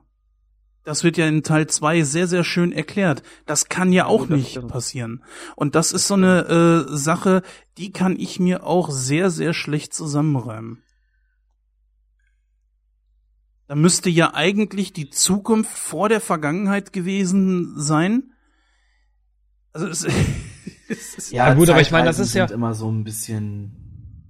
Ja, Ja. richtig. Genau, das ist ja das Problem immer an so einer Thematik. Du kannst das eigentlich gar nicht vernünftig lösen. Eben, weil, wenn ich mir mal bedenke, Reese war 94 oder 95 geboren, das war ja im, im Krieg, sagte er ja, richtig? Ja, im Krieg, Genau, genau. so. Ja, aber nicht 94 oder 95, sondern im Krieg wäre Anfang Ja, 97, 97, 96, 97. Sagen wir 97 so. John schickt ihn zurück, aber Reese ist gerade mal 30 Jahre alt. Wie alt ist dann John? Wenn er 84 mit ihr Sex hatte. Naja, rechnest dir aus. Das sind dann 43 Jahre, glaube ich, so. 42, so, also ist 43 der Jahre. Sohn älter als der Vater. Ja, ja, natürlich. Aber es spielt ja keine Rolle. Weil die Zeit ja anders verläuft. Zeitreisen sind scheiße. Weiter. Naja, das Problem hast du ja auch zum Beispiel bei der Zeitmaschine. Also das ist ja so, zum Beispiel, er, ich, ich glaube, das ist im neueren Film so, er reist ja immer wieder zurück, um seine Frau zu retten, was ja nie, was ja nicht klappt, weil die Zeit ist so, sie soll sterben, oder das ist so das Ereignis, sie soll sterben. Ah, ich weiß, worauf du hinaus willst, ja. Ne? Das ist ja das Ereignis, er kann es nicht verhindern, weil es ist halt so, weil die Zeit schon geschrieben, oder die Geschichte schon geschrieben wurde und die kann man nicht mehr ändern. In dem Fall, jetzt um das auf Terminator zu beziehen, wäre das eigentlich auch scheißegal, ob Skynet den Terminator zurückschickt, weil es ist passiert. Er kann, er kann das ja gar nicht mehr ändern. Richtig. Weil es eigentlich unausweichlich ist. Nehmen wir mal an, theoretisch Zeitreisen wären möglich. Gehst du in, fummelst dich da in irgendeine Zeit zurück, um etwas zu ändern, was mit der Zeitmaschine zu tun hat, äh, um das zu verhindern. Geht Genau. nicht, weil du in der Zukunft ja, äh, du, du kannst nicht den Grund deiner Zeitreise ändern. Das geht nicht, wird nicht funktionieren. Und der Terminator hat den Auftrag, was ja der Grund seiner Zeitreise ist, geht in die Vergangenheit und soll dort äh, den Grund seiner Zeitreise, also äh, Sarah Connor, töten. Aber das, er Geht kann nicht. sie, er kann sie nicht töten, weil wenn sie Richtig. nicht mehr existiert, hat er in der Zukunft eigentlich keine, keinen Grund mehr in die Vergangenheit zu gehen. Richtig, genau. Das ist das sogenannte Paradoxon. Aber da geht man in der Science Fiction ja einen ganz, ganz guten Weg und sagt sich, okay, Paralleluniversum. So nach dem Motto, der ganz normale Zeitstrahl, äh, der ursprüngliche Vater von John Connor hat mit seiner äh, Frau äh, Geschlechtsverkehr, sie gebärt John. John wird der Anführer in der Zukunft und schickt dann wiederum äh, die beiden, also die beiden werden zurückgeschickt, der Terminator und Reese und schaffen in dem Moment, wo sie dort ankommen, eine alternative Realität, während die alte immer noch weitergeht. Das ist ja auch so ein Ding wie bei Star Trek. Ja gut, okay, ich meine, dass äh, die String-Theorie, die lehrt uns ja, dass es sowas gibt, Paralleluniversen. Ich bin auch nach wie vor der Meinung, dass ich finde, dass, dass die Idee dahinter auch ganz gut. Aber ähm, ja, also das kann man sich so erklären, natürlich, klar. Aber in dem Punkt, ja, aber versteh mich richtig, aber in dem Punkt macht es trotzdem keinen Sinn, weil egal was was Skynet macht, das, das kann er nicht mehr ändern. Seine Niederlage kann er nicht aufhalten. Es sei denn halt, du gehst wirklich nach diesem Paralleluniversum-Konstrukt. Aber, aber da, da müsste er sich aber darüber im Klaren sein, dass er halt nur in diesem Universum das verhindern kann, aber in anderen Universen funktioniert's nicht. Theoretisch schon. Cameron hat folgenden Fehler gemacht. Er hätte nicht den Terminator, er hätte Kyle nicht als den äh, Vater von John machen, zum Vater von John machen sollen. Sie hätten sich vielleicht küssen können, was weiß ich. Auf jeden Fall, Sarah hätte nicht von Kyle schwanger werden dürfen. Das hätte Cameron rauslassen müssen. Und dass der Terminator, die Teile des Terminators, die noch da sind, die hätten nicht dafür äh, sorgen müssen oder dürften nicht zum Ursprung von äh, von von Skynet werden. Das hätte er Richtig. rauslassen müssen. Er hätte einfach Richtig. den Terminator zerstören lassen müssen und dann nicht von wegen und das ist eine Szene, die rausgeschnitten wurde. Äh, das hätte er sein lassen müssen. Das, das, dann wäre diese Diskrepanz gar nie aufgekommen. Richtig, genau. Ja. Da können wir gleich noch so ein bisschen drüber sprechen, weil es gibt ja auch entfallene Szenen, zumindest die, die ich auf der Blu-ray heraussehen konnte. Und da äh, wird das Thema ja auch wieder so ein bisschen aufgegriffen. Da noch eine Frage stellen, Jungs. Mein Ko Kopf raucht ein bisschen. Ja. Wo sind wir überhaupt stehen geblieben? Wir sind jetzt äh, quasi jetzt in der Nacht und dann kommen wir ja jetzt zu dem großen Showdown im Endeffekt. Ja, Showdown in Anführungsstrichen. Es ist im Grunde wieder eine weitere Hetzjagd und ja. Wobei ich sagen muss, ich fand das, ähm, um da mal auch ein bisschen jetzt voranzukommen, ich fand das allerdings ein bisschen, bisschen äh, sehr, äh, ja, jetzt nicht im negativen Sinne, ich fand das ein bisschen sehr actionlastig, als dann nachher der ähm, der Terminator sich den LKW krallt, Ja. versucht, versucht äh, Sarah zu überfahren und ähm, dann fliegt er das ganze Ding in die Luft und er rennt da erstmal brennend raus und nach dem Motto, ach ja, ich brenne halt, was soll's. das fand ich so, so Hammer. Und dann siehst du ja dann auch wirklich das, was der Terminator eigentlich äh, ist, nämlich nur einfach ein Roboter. Du siehst ja dann das ganze Exoskelett. Eher ein Cyborg, ist- ne? Ja, Cyborg. eher ein, eher ein Cyborg, das stimmt. Da gibt's ja auch so eine kleine Diskrepanz. Ich glaube, Also er für wird ja als, ist und bleibt es ein Exoskelett. ja, aber wie gesagt, Ist er es wird ja. aber als, er wird ja nicht als Cyborg betitelt in dem Film. Das ist ja auch so eine kleine Diskrepanz. Aber gut, äh, Kleinigkeit. Ähm, auf jeden Fall, da ist ja dann das, was ich vorhin gesagt habe, da siehst du wirklich extrem die Stop-Motion-Technik. Als er sich erhebt, ne? Ja, richtig, genau. Aus dem Feuer jetzt. Ja. Also ich fand, ähm, ich fand das aber trotzdem gut gemacht. Ich meine, klar, für heutige Verhältnisse denkst du dir auch so, hm, ja, aber ich fand es trotzdem an und für sich gut gemacht. Also ich muss jetzt nicht sagen, dass der Film dadurch irgendwie schlecht gealtert ist oder so. Was ich nicht verstehe, ist bei so viel Kohle, die hinter diesem Film steckt, warum man sich nicht, äh, wie man da nicht so, warum man nicht einfach dem Beispiel von, ähm, sag schnell hier, äh, Star Wars, ne, ähm, George Lucas, ja klar, mein Gott. Ja, liebe Hörer, man sieht, man wird älter. Warum man da nicht dem Beispiel gefolgt ist und rückwirkend das geändert und verbessert hat, bevor der Film auf Blu-ray rauskam. Hm, Finde ich gut so. Also ich mag diese ganzen Änderungen von George Lucas Das nicht. erhält die Originalität. Richtig, genau. Finde ich gut so. Weil ich finde, ein Film ist ein Film, der wurde so gemacht und gut ist. Da muss man nicht noch nachträglich mit äh, CGI da rumdoktoren. Also das Genau. finde ich, das finde ich unmöglich, sowas. Also ich finde das teilweise, also was George Lucas mit äh, Star Wars gemacht hat, sei mir dahingestellt, äh, bin ich jetzt auch nicht so der größte Fan von. Das waren ja auch Änderungen, die nicht unbedingt notwendig waren. Wenn ich mir jetzt allerdings äh, zum Beispiel die Originalserie von Star Trek angucke, da wurden die Zwischensequenzen alle erneuert, wo äh, halt das alles im Weltraum äh, gespielt hat. Und das Ja, sieht sehr mal- gut aus. Ja, es mag ja sein, aber muss das sein? Ja. Das, nein, nein, Das, nein, das, das muss nicht das sein. lässt die komplette Originalität der, der Serie fallen. Das, guck doch mal, so, sowas zerstört die ganze Atmosphäre von einem Film. Wenn ich jetzt sehe, der, dann müssten die jede Szene, je, wirklich jede Szene, wo man den Terminator sieht, muss man ändern, das alles neu machen. Und das ist doch scheiße. Ja, nur am Ende. Nee, falsch. Nicht nur am Ende. Es gibt auch genug Szenen, die nichtsdestotrotz, dass die Maskenbilder einen guten Job gemacht haben. Aber es, auch da merkt man, dass der Film ein paar Jahre auf dem Buckel hat. Und da, selbst die könnte man digitalisieren. Ah, Helikopter zum Beispiel. ja, ja, ja, ja, ja, genau. Und das muss nicht sein.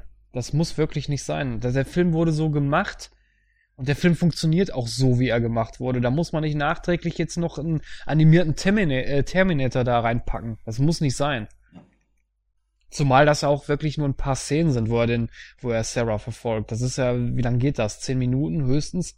Ja, und nicht alles ist Stop Motion. Einiges ist ja auch ähm, mit Fäden gezogen worden. Das habe ich Richtig, nachgelesen. genau. Genau.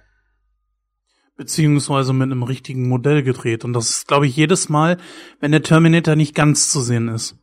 Äh, ich erinnere mich daran, Stop Motion ist auf jeden Fall, wo er im Flur die beiden verfolgt, Mhm. in dieser Fabrik.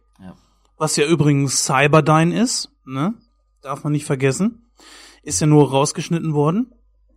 Und dann war, ja, wo er sich erhebt aus dem Feuer.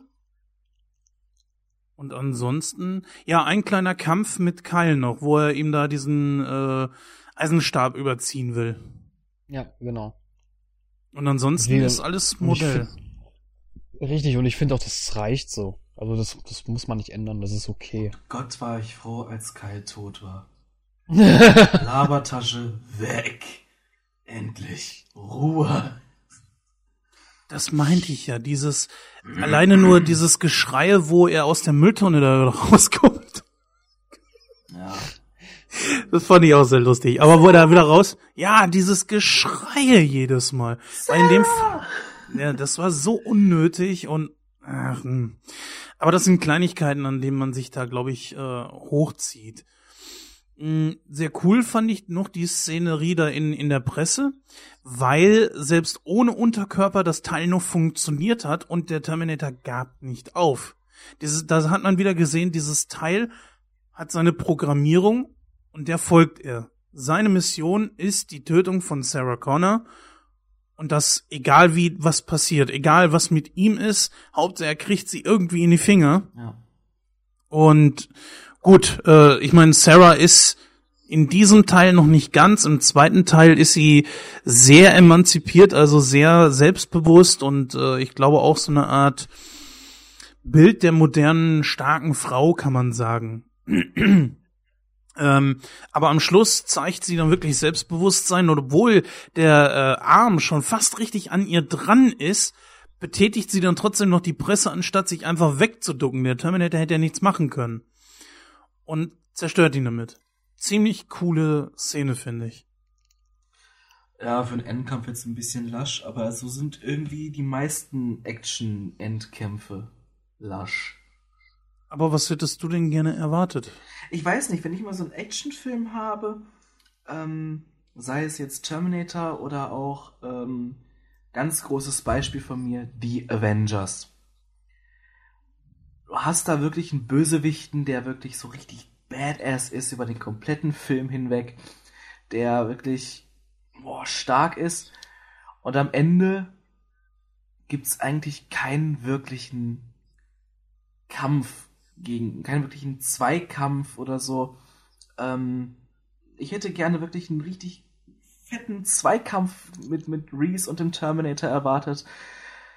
Hm, Das kann ich aber erklären, Jenja. Da ist nämlich jetzt genau der Punkt, wo ich sage, dass, dass der Film alt ist und eben mit dieser Stop-Motion-Technik. Wie willst du da einen großen Endkampf machen? Ja, gut. Dafür gab es einfach nicht die Mittel.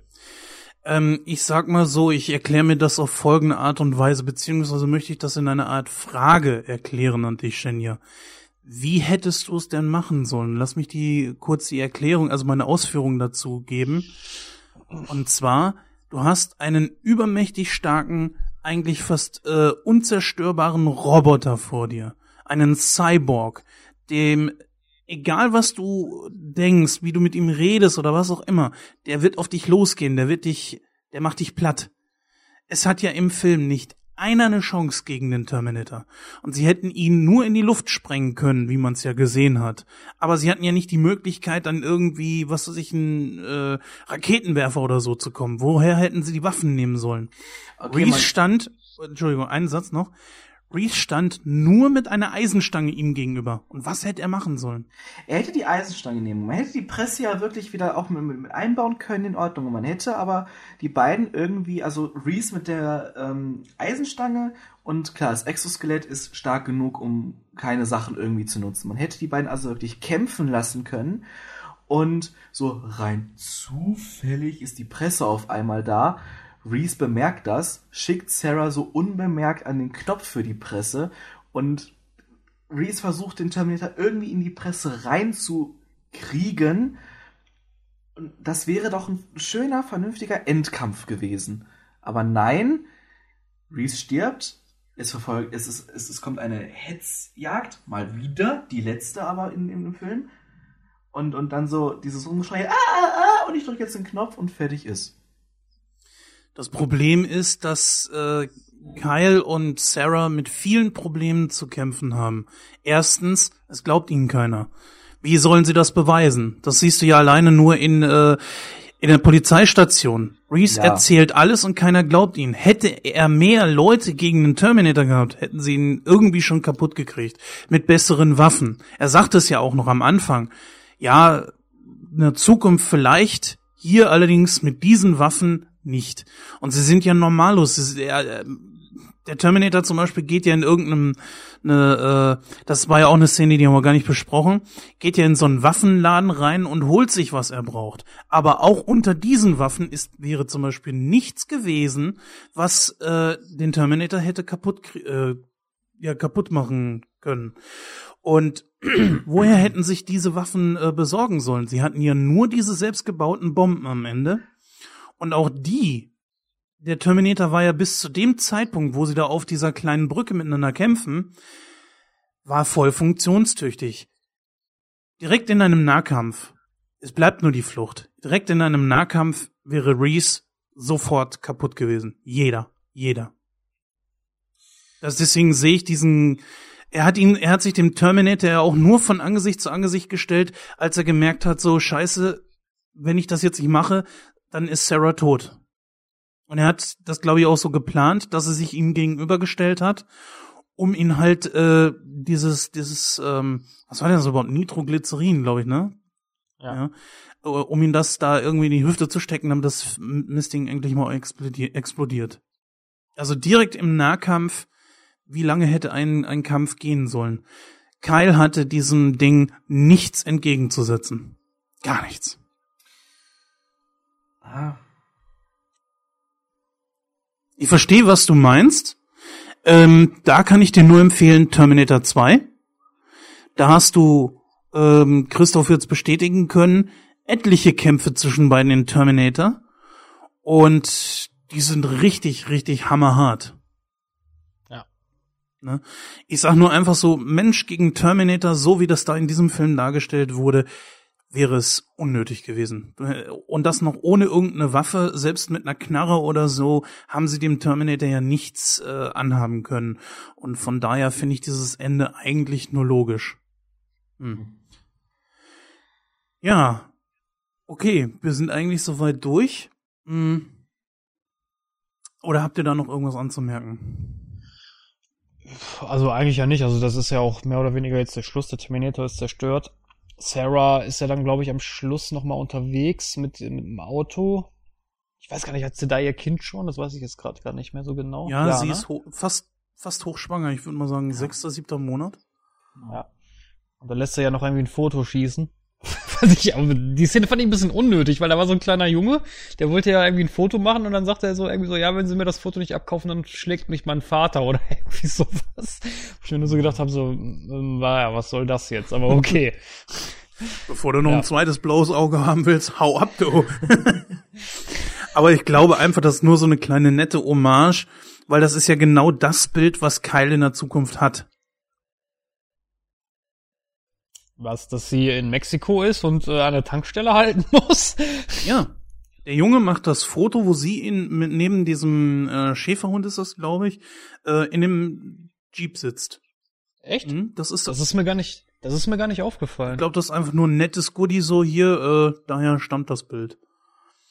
Wäre auch Ah, unnötig okay. gewesen. Sie hätten das so enden lassen können, äh, Nee, nee, in dem Fall, in dem Fall finde ich das gut, weil das, das wusste ich jetzt nicht. Das war mir jetzt nicht mehr geläu oder beziehungsweise ich habe nicht drauf geachtet. Ja, das ist natürlich wohl auch eine starke Szene, wie das aufhört mit diesem Soundtrack auch, ne? Mhm. Richtig endgeil. Und der Soundtrack nur für den Terminator, der ist ja der einzige, der so eine Erkennungsmelodie hat.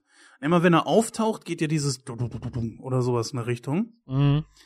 Genau. Und das ist ja so spartanisch gehalten, wie beim Weißen Hai ähnlich, so. Das ist ja wirklich nicht viel.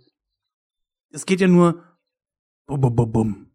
Bum, bum, bum, bum, irgendwie so eine Richtung. Und das ist so einfach gehalten. Das, das kannst du mit einem einfachen Computerprogramm hier machen und das innerhalb von zehn Minuten und drückst einfach immer nur äh, Copy and Paste. So ungefähr. Ja, stimmt. Obwohl beim Weißen Hai ist der Soundtrack jetzt schon ein bisschen besser, aber Ja, aber es ist so einfach gehalten wie äh, wahrscheinlich die Denkweise des Terminators. Zielgerichtet. Ja, klar, einfach. richtig. und du siehst ja auch, dass der Terminator während dieser ganzen äh, Szenerie, egal wo, keine Bewegungen macht, die nicht notwendig sind. Ne? Wie es zum Beispiel auch in dieser äh, schönen Geschichte ähm, auf diesem Bonusmaterial von der Blu-ray drauf ist, ist ein Gespräch zwischen James Cameron und und ähm, Arnold Schwarzenegger und sagte so, ja, wirklich die kleinste und kürzeste Verbindung zwischen zwei Strecken. Er, Mhm. er senkt ja nicht, also er dreht ja nicht mal den Kopf, wenn er sich umdreht oder so, sondern er dreht den Oberkörper zur Seite und geht. Und der Kopf ist starr nach vorne gerichtet. Klingt logisch. klingt für mich cool. Und wenn äh, ich sagen muss, dass die Darstellung des Terminators von Schwarzenegger im ersten Teil besser ist als wie im zweiten. Weil der äh, da ein bisschen mehr äh, quatscht und ja, es ist alles sehr spartanisch. Und das, das finde ich sehr gut. Äh, ja, wo wir jetzt bei der Blu-ray sind, äh, es sind ein paar herausgeschnittene Szenen als Bonusmaterial mit dabei. Und zwar ähm, sind das mal folgende, ich habe die mal rausgeschrieben. Wir haben da ein paar unwichtige dabei, zum Beispiel Sarah steht vorm Spiegel und mäkelt da so an sich herum und übt sich, ja, wie sie den Gästen gegenüber äh, auftreten soll. Dann haben wir äh, die Szene, wo er die eine Sarah Connor erschossen hat. Der Terminator.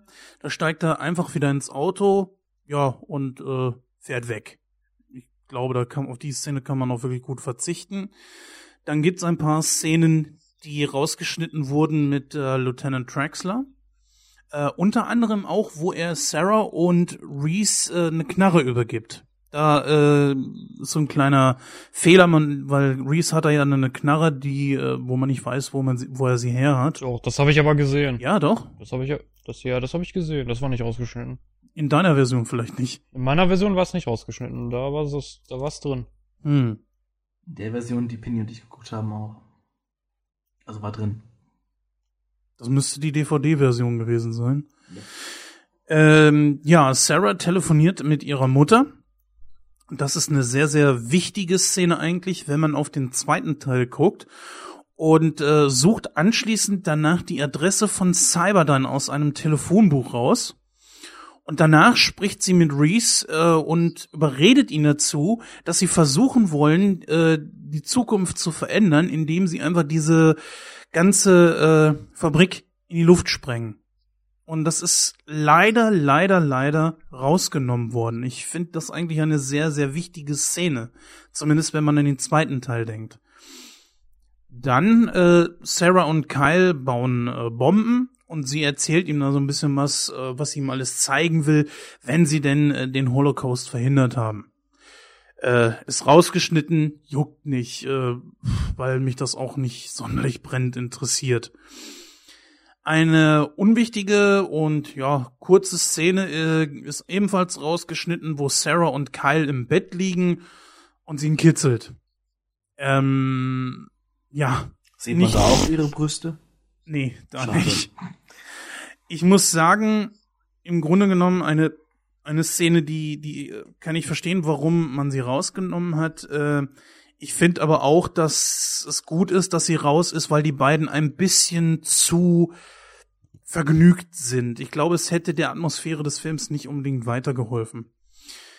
Ähm, naja, man ist ja jetzt nicht nur stur im Bett, sondern man ist schon vergnügt im Bett. ja, also okay. ich, ich, ich wenn, wenn ich jetzt mit, mit jemandem im Bett liege, gucke ich ja jetzt auch nicht nur starr nach vorne, habe die Mundwinkel wie Angela Merkel runtergezogen und bin dann am, äh, am, am rummachen und, und sag nichts und äh, sag dann so, hm, fertig. Und gehe dann. Ich bin dann schon vergnügt. Das sind Dinge, die wir gar nicht wissen wollen. also, ach, du bist doch einer. Ja, und die letzte Szene, die auf der Blu-ray ist, ist auch eine Szene, ich habe es gerade eben schon angesprochen. Äh, das ist eine Szene, in der der Name der Fabrik äh, nämlich gezeigt wird und es wird äh, gezeigt, wie Mitarbeiter ähm, den Zentralprozessor des T800 finden. Und da gibt er dem den, seinem Kollegen und sagt, hier, bring das mal zur, glaube ich, Personalversammlung oder so mit am Montag. Was natürlich der Wink ist, so hier, das ist jetzt der Beginn von Skynet. Das ist leider auch rausgenommen worden. Warum? Keine Ahnung. Vielleicht hat man sich gesagt, okay, es ist ein bisschen, es ist unnötig oder, oder vielleicht auch ein bisschen zu viel des Guten, weil es ist ja komplett rausgenommen worden, dass es sich bei dieser Fabrik um äh, Cyberdyne handelt. Also da gibt's ja in der normalen Fernsehfassung gibt es ja keinen Hinweis darauf, dass der T800 in äh, genau der Fabrik vernichtet wurde. Ja, Ja. mehr gibt's nicht. Das war's. Kommen wir zur Bewertung. Ja, ne? dann, genau, kommen wir zur Bewertung. Jens, fang du doch an. Ah, ich habe immer den meisten Redefluss. Ähm, Deswegen, ja. wir treffen uns noch, Birschau. Ähm, Mhm. Also, wir haben 1984. Wir haben den Anfang von diesem Action-Genre, der von Terminator auch mitgeprägt wurde. Wir haben fast den Anfang der Karriere von äh, Arnold Schwarzenegger, zumindest den Film, mit dem er absolut nach oben ge- geschossen ist und sich auch als Action-Star etabliert hat. Wir haben so viele Szenen in diesem Film, wo gezeigt wird, wie starre und, und ich sag mal auch zielgerichtet Arnold Schwarzenegger diesen Terminator spielt, was sehr gut ist. Und dann am Anfang seiner Karriere war er auch noch nicht so schauspielerisch gewandt. Gut, äh, ich gebe dir recht, Genia, der absolut größte Schauspieler ist er nie gewesen. Ganz genau. Aber ich finde, er hat über die Jahre hinweg unglaubliches Charisma äh, entwickelt, was dann auch schon über die schauspielerische Leistung so ein bisschen hinweggetäuscht hat. Ich kann mit Arnold Schwarzenegger sehr, sehr gut leben. Ich sehe seine Filme, die meisten zumindest davon, sehr, sehr gerne. Ähm, wir haben jetzt schon viel über den Film gesprochen, deswegen möchte ich es ein bisschen kürzer machen. Ah, der zweite Teil, ich kann ihn natürlich nicht außen vor lassen. Mhm. Für mich ist der erste Teil der beste nach dem ähm, zweiten Teil und von daher gebe ich 85 Prozent. Mhm, Das ist, das ist viel. Äh, Terminator. Ich habe ihn das allererste Mal mit Pinny jetzt ge geschaut. Dann nochmal ja auf Englisch. Auf Englisch ist er auf jeden Fall nicht zu empfehlen. ähm, handwerklich ist der Film absolut in Ordnung für die Zeit. Es ist 1984, Stop Motion und ähm, was halt zu der Zeit technisch möglich war, wurde da auch ein bisschen ausgereizt. Ähm, mir gefiel die Hetzjagd jetzt nicht durch den kompletten Film so, ähm, weil es wirklich von Hetzjagd zu Hetzjagd zu Hetzjagd ging. Dann hast du da eine Verfolgungsjagd gehabt und da eine Verfolgungsjagd und im Grunde war der Film komplett mit Verfolgungsjagd zugeschmissen. Ähm, auf die Effekte bin ich gerade schon eingegangen, die waren nicht schlecht. Der Soundtrack ist auch nicht schlecht. Ähm, dass der Film jetzt ab 16 ist und nicht ab 18 ist ein, ist ein klarer Minuspunkt, weil der Film muss ab 18 sein, finde ich. Ähm, ich habe Englisch, Deutsch, so- also ungeschnitten beide gesehen. Und ähm, der Film ist ganz solide und da wir hier mit Arnold Schwarzenegger zu dealen haben, würde ich sagen, gebe ich dem Film 72 Cookies von 100. Ähm, ich muss sagen, für seine Zeit ist der Film wirklich top. Es wurde sehr viel rausgeholt an dem Film. Ich finde, der Film ist auch eigentlich sehr gut gealtert. Den kann man sich auch noch heute noch nach heutigen Standards trotzdem noch ansehen. Arnold Schwarzenegger, ich bin nicht so der Fan von Arnold Schwarzenegger, allerdings äh, finde ich ihn in der Rolle als, als Killermaschine doch recht gut. Er hat das sehr gut ge gespielt. Die, Synchronlei äh, die Synchronsprecher machen einen super Job. Wie gesagt, die Englische habe ich nicht gesehen, kann ich nichts zu sagen. Aber wir kennen ja, wir kennen es ja, wenn Arnold Schwarzenegger Englisch spricht, wie sich das anhört. Von daher, Bauen. ja, von daher ist das äh, auch eine andere Geschichte. Ähm, dieses Katz-und-Maus-Spielchen finde ich an und für sich okay, aber bin da auch der Meinung wie Jenya, dass das an einigen Stellen ein bisschen zu sehr ausgereizt wurde. Das hätte man unter Umständen auch ein bisschen kürzen können. Ähm, die Grundthematik an sich ist in Ordnung. Ich bin jetzt nicht so der actionlastige Freund, muss ich ehrlich gesagt sagen, weil das ist immer immer so ein bisschen, äh, weiß ich, sage ich immer dasselbe, irgendwas fliegt in die Luft, irgendwie so. Aber ich finde aber trotzdem, weil der Film hat, hat sich Gedanken gemacht, nämlich was die Story betrifft und die finde ich sehr gut. Ähm, ich wür ich hätte es auch toll gefunden, wenn die diese eine Szene, die Jens vorhin angesprochen hat, wenn die die drin gelassen hätten mit diesem Cyber mit, äh, mit diesem, ähm, na, äh, ah, wie heißt die Firma nochmal, Jens? Cyberdyne. Cyberdyne, genau, wenn sie das drin gelassen hätten, weil ich finde, das, das baut nochmal so richtig schön Spannung auf und schreit nach einer Fortsetzung. Ich finde, das hätten sie drin lassen sollen, meiner Meinung nach. Also wie gesagt, das ist das, das ist der große Pluspunkt, den ich diesem Film ankreide, nämlich die Story. Und die Story ist wirklich gut, auch wenn da hier und da ein paar, paar Ungereimtheiten sind. Ähm, ich würde dem Film etwa 85% geben. Das ist ordentlich, ja. Ja, Zeitgeist. Soweit. Ne? Zeitgeist. Ja. Soweit der Terminator. Dann kommen wir jetzt Ähm, zu. Es gibt noch etwas äh, Trivia-mäßiges zu sagen. Ja. Schieß los. Und zwar, ähm, wenn ihr diese Folge hört, sobald sie rausgekommen ist, in einer Woche spätestens, wird es ein kleines Video geben. Chris, möchtest du uns nicht dafür ein bisschen was erzählen? Och ne, das muss jetzt nicht sein. ah, nein. Nein, nein, nein, Spaß, Spaß. Ja, richtig, richtig, genau. Kleiner, kleiner Programmhinweis von uns. Ähm, nämlich der gute Jenja hat sich einem Spiel gewidmet, was ähm, den, also diesen Film äh, behandelt. Ähm, jetzt musst du mir mal gerade helfen. Was für ein Spiel war das nochmal genau? Also, es ist das Terminator-Spiel für den NES 8-Bit. Ähm, ich möchte nicht allzu viel vorwegnehmen, außer dass das Spiel im Grunde nichts oder sehr, sehr, sehr wenig mit dem Film zu tun hat. Denn ein großer, ein- einen großen Punkt kann ich äh, sagen, der Endkampf dieses Spiels. Das ist nicht Sarah, die den Terminator da in die, in die Presse quetscht. Das ist Kyle. Aber Ja. was euch alles in dem Spiel erwartet, das werdet ihr dann nächste Woche sehen. Genau, also behaltet unsere Social Medias und natürlich auch unsere Internetseite äh, im Auge. Dort werden wir euch dann weitere Infos mitteilen und natürlich euch dann auch das Video präsentieren von diesem Spiele-Review, was der Shenya freundlicherweise fertiggestellt hat. Ja, so viel in eigener Sache. Kommen wir jetzt zu einem Film, den sich der Jens angeschaut hat, und zwar ist das äh, Taken 3 und ja, da hören wir jetzt rein.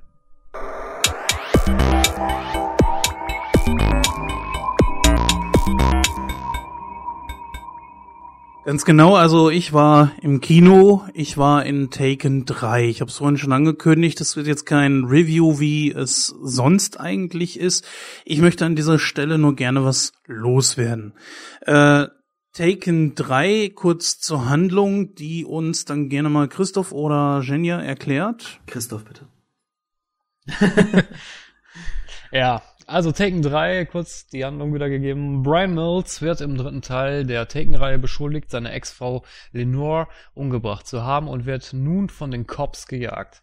Mit Hilfe seiner alten Agentenfreunden, äh, Agentenfreunde entdeckt Miles die wahren Täter und ein Komplott, in das skrupellose russische Gangster verwickelt sind. Leider aber auch eine Person seines Vertrauens. Genau, das ist der Plot von Taken 3. Wir haben hier wieder einen sehr soliden Actionfilm, der den anderen beiden Filmen in nichts nachsteht. Es ist mal eine Story, die nichts mit den ersten beiden Teilen zu tun hat. Der zweite Teil baute ja mehr oder weniger auf den ersten auf. Hier kommt mal also etwas anderes zum Vorschein, als wie das, was die Taken-Freunde sonst, äh, also die Taken-Fans sonst Gesundheit. Gesundheit. So. Jetzt haben wir uns mal geräuspert und genossen.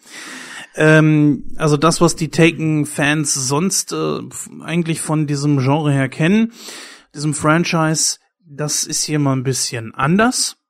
Äh, wie ihr es gerade eben schon gehört habt, wird die Frau von ihm, die Ex-Frau Lenore, wird umgebracht und er wird beschuldigt und dann geht's halt eben los, eine Hetzjagd auf ihn, wo er dann gleichzeitig auch versuchen muss, seine Unschuld zu beweisen.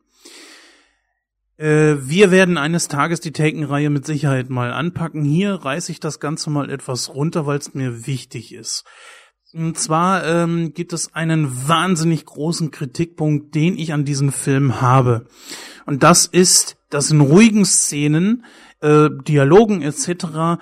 wir alles super toll mitbekommen, richtig schöne Kamerafahrten, leicht, ganz leichte Wackler, weil es in Hand genommen wurde, ist aber okay. Dann kommt aber wirklich der Holocaust und ich meine Holocaust, wo ich so dermaßen sauer aus diesem Film rausgegangen bin. Jede, und ich meine wirklich jede einzelne Action-Szene ist begleitet von Wackelkamera extremster Art und Schnitte von zwei bis drei pro Sekunde. Das Auge tut einem weh. Man hätte in diesem Moment dann noch besser ein Testbild senden können. Und da hätte ich mehr von gehabt, als wie, dass die da äh, Liam Neeson in irgendwelchen Action-Szenen zeigen. Ich weiß nicht, warum man sich immer wieder dieser Scheiße bedient. Ich muss das mal wirklich auf den Punkt bringen, weil ich da sehr, sehr sauer war, weil die Kinokarten natürlich auch ein bisschen was gekostet haben. Und ich bin mit meiner Freundin da reingegangen, also hat es natürlich auch das Doppelte gekostet. Diese Szenen haben meine Augen so müde gemacht, ich bin wahrhaftig tatsächlich ein, zwei Mal weggenickt. Es tut einfach weh.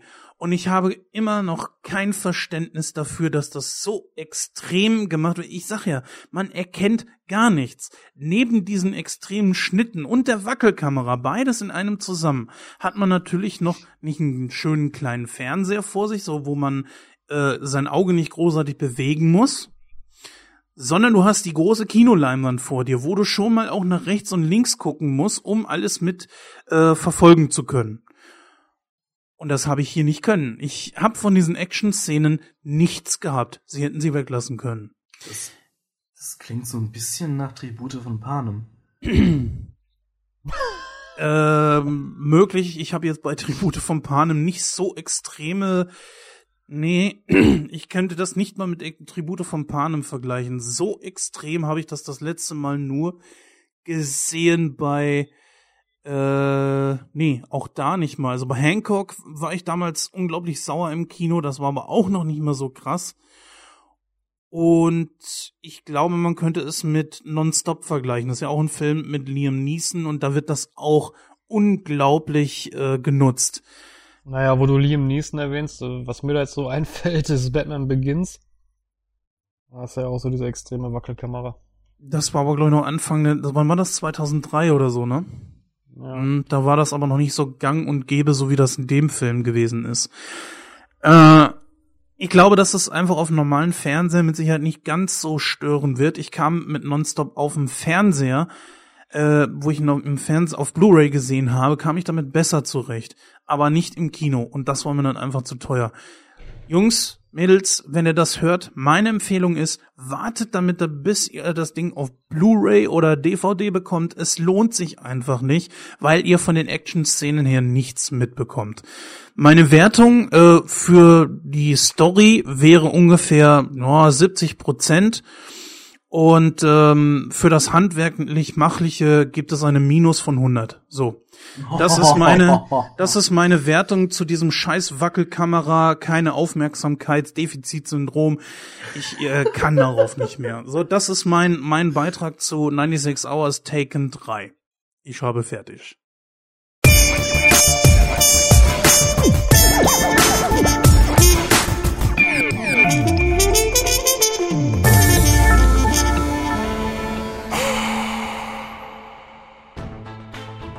Ja, liebe Zuhörer, das war die 27. Ausgabe von Nightcrow. Wir sind damit am Ende angelangt. Ähm, kleiner, kleiner Hinweis noch. Ähm, wir hoffen natürlich, dass in der nächsten Ausgabe werden wir vielleicht einen kleinen Gast bei uns haben. An dieser Stelle nochmal schon Gruß. Soweit war, sind wir dann durch mit unserem Programm. War, gab viel zu besprechen. Ich hoffe natürlich, dass ihr äh, eine Menge Spaß an unserer Diskussion habt. Wenn ihr noch irgendwas habt, was euch einfällt bezüglich des Terminators Film, äh, mit Arnold Schwarzenegger, könnt ihr das gerne ähm, mal in den Comics, äh, in den Comments, würde ich schon sagen, ja, in den Comments mal hinterlassen. Ich, ich habe ich hab einen Comment. Ich hab einen Comment. Du bist kein Zuhörer. Aber trotzdem habe ich einen Comment. Ja, was willst du denn sagen? The cookie down? Dass ihr immer meine, meine, meine Abmoderation unterbrechen müsst. Ähm, wie gesagt, könnt ihr das gerne in den Comments schreiben oder ihr schreibt uns eine Nachricht an info.nightcrow.de. Wir werden dann sicher, mit absoluter Sicherheit eure Kommentare dann mal vorstellen. Ja, an dieser Stelle wünsche ich euch noch einen schönen Tag, einen schönen Abend oder eine gute Nacht, je nachdem, wann du äh, oder ihr uns zuhört. Ich verabschiede mich dann. Ich bin der Christoph und ich komme auch wieder. Bis dann. und ich bin dafür jetzt gleich weg. Ich muss nämlich noch nach Ikea und von daher verabschiede ich mich auch ganz schnell, untypisch für mich. Macht's gut. Ja, ich bekomme gleich eine neue Küche, deswegen verabschiede ich mich auch ganz schnell. Also auf Wiedersehen.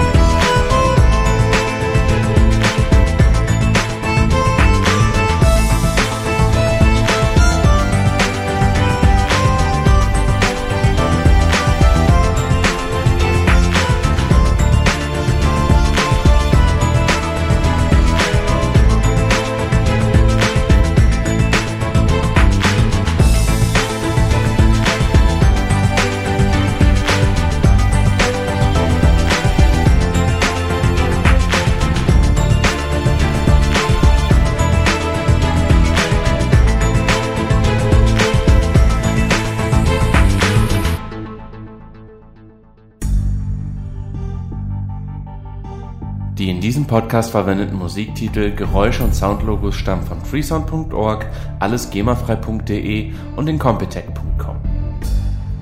Schaut dort doch einfach mal vorbei, ein Besuch lohnt sich immer.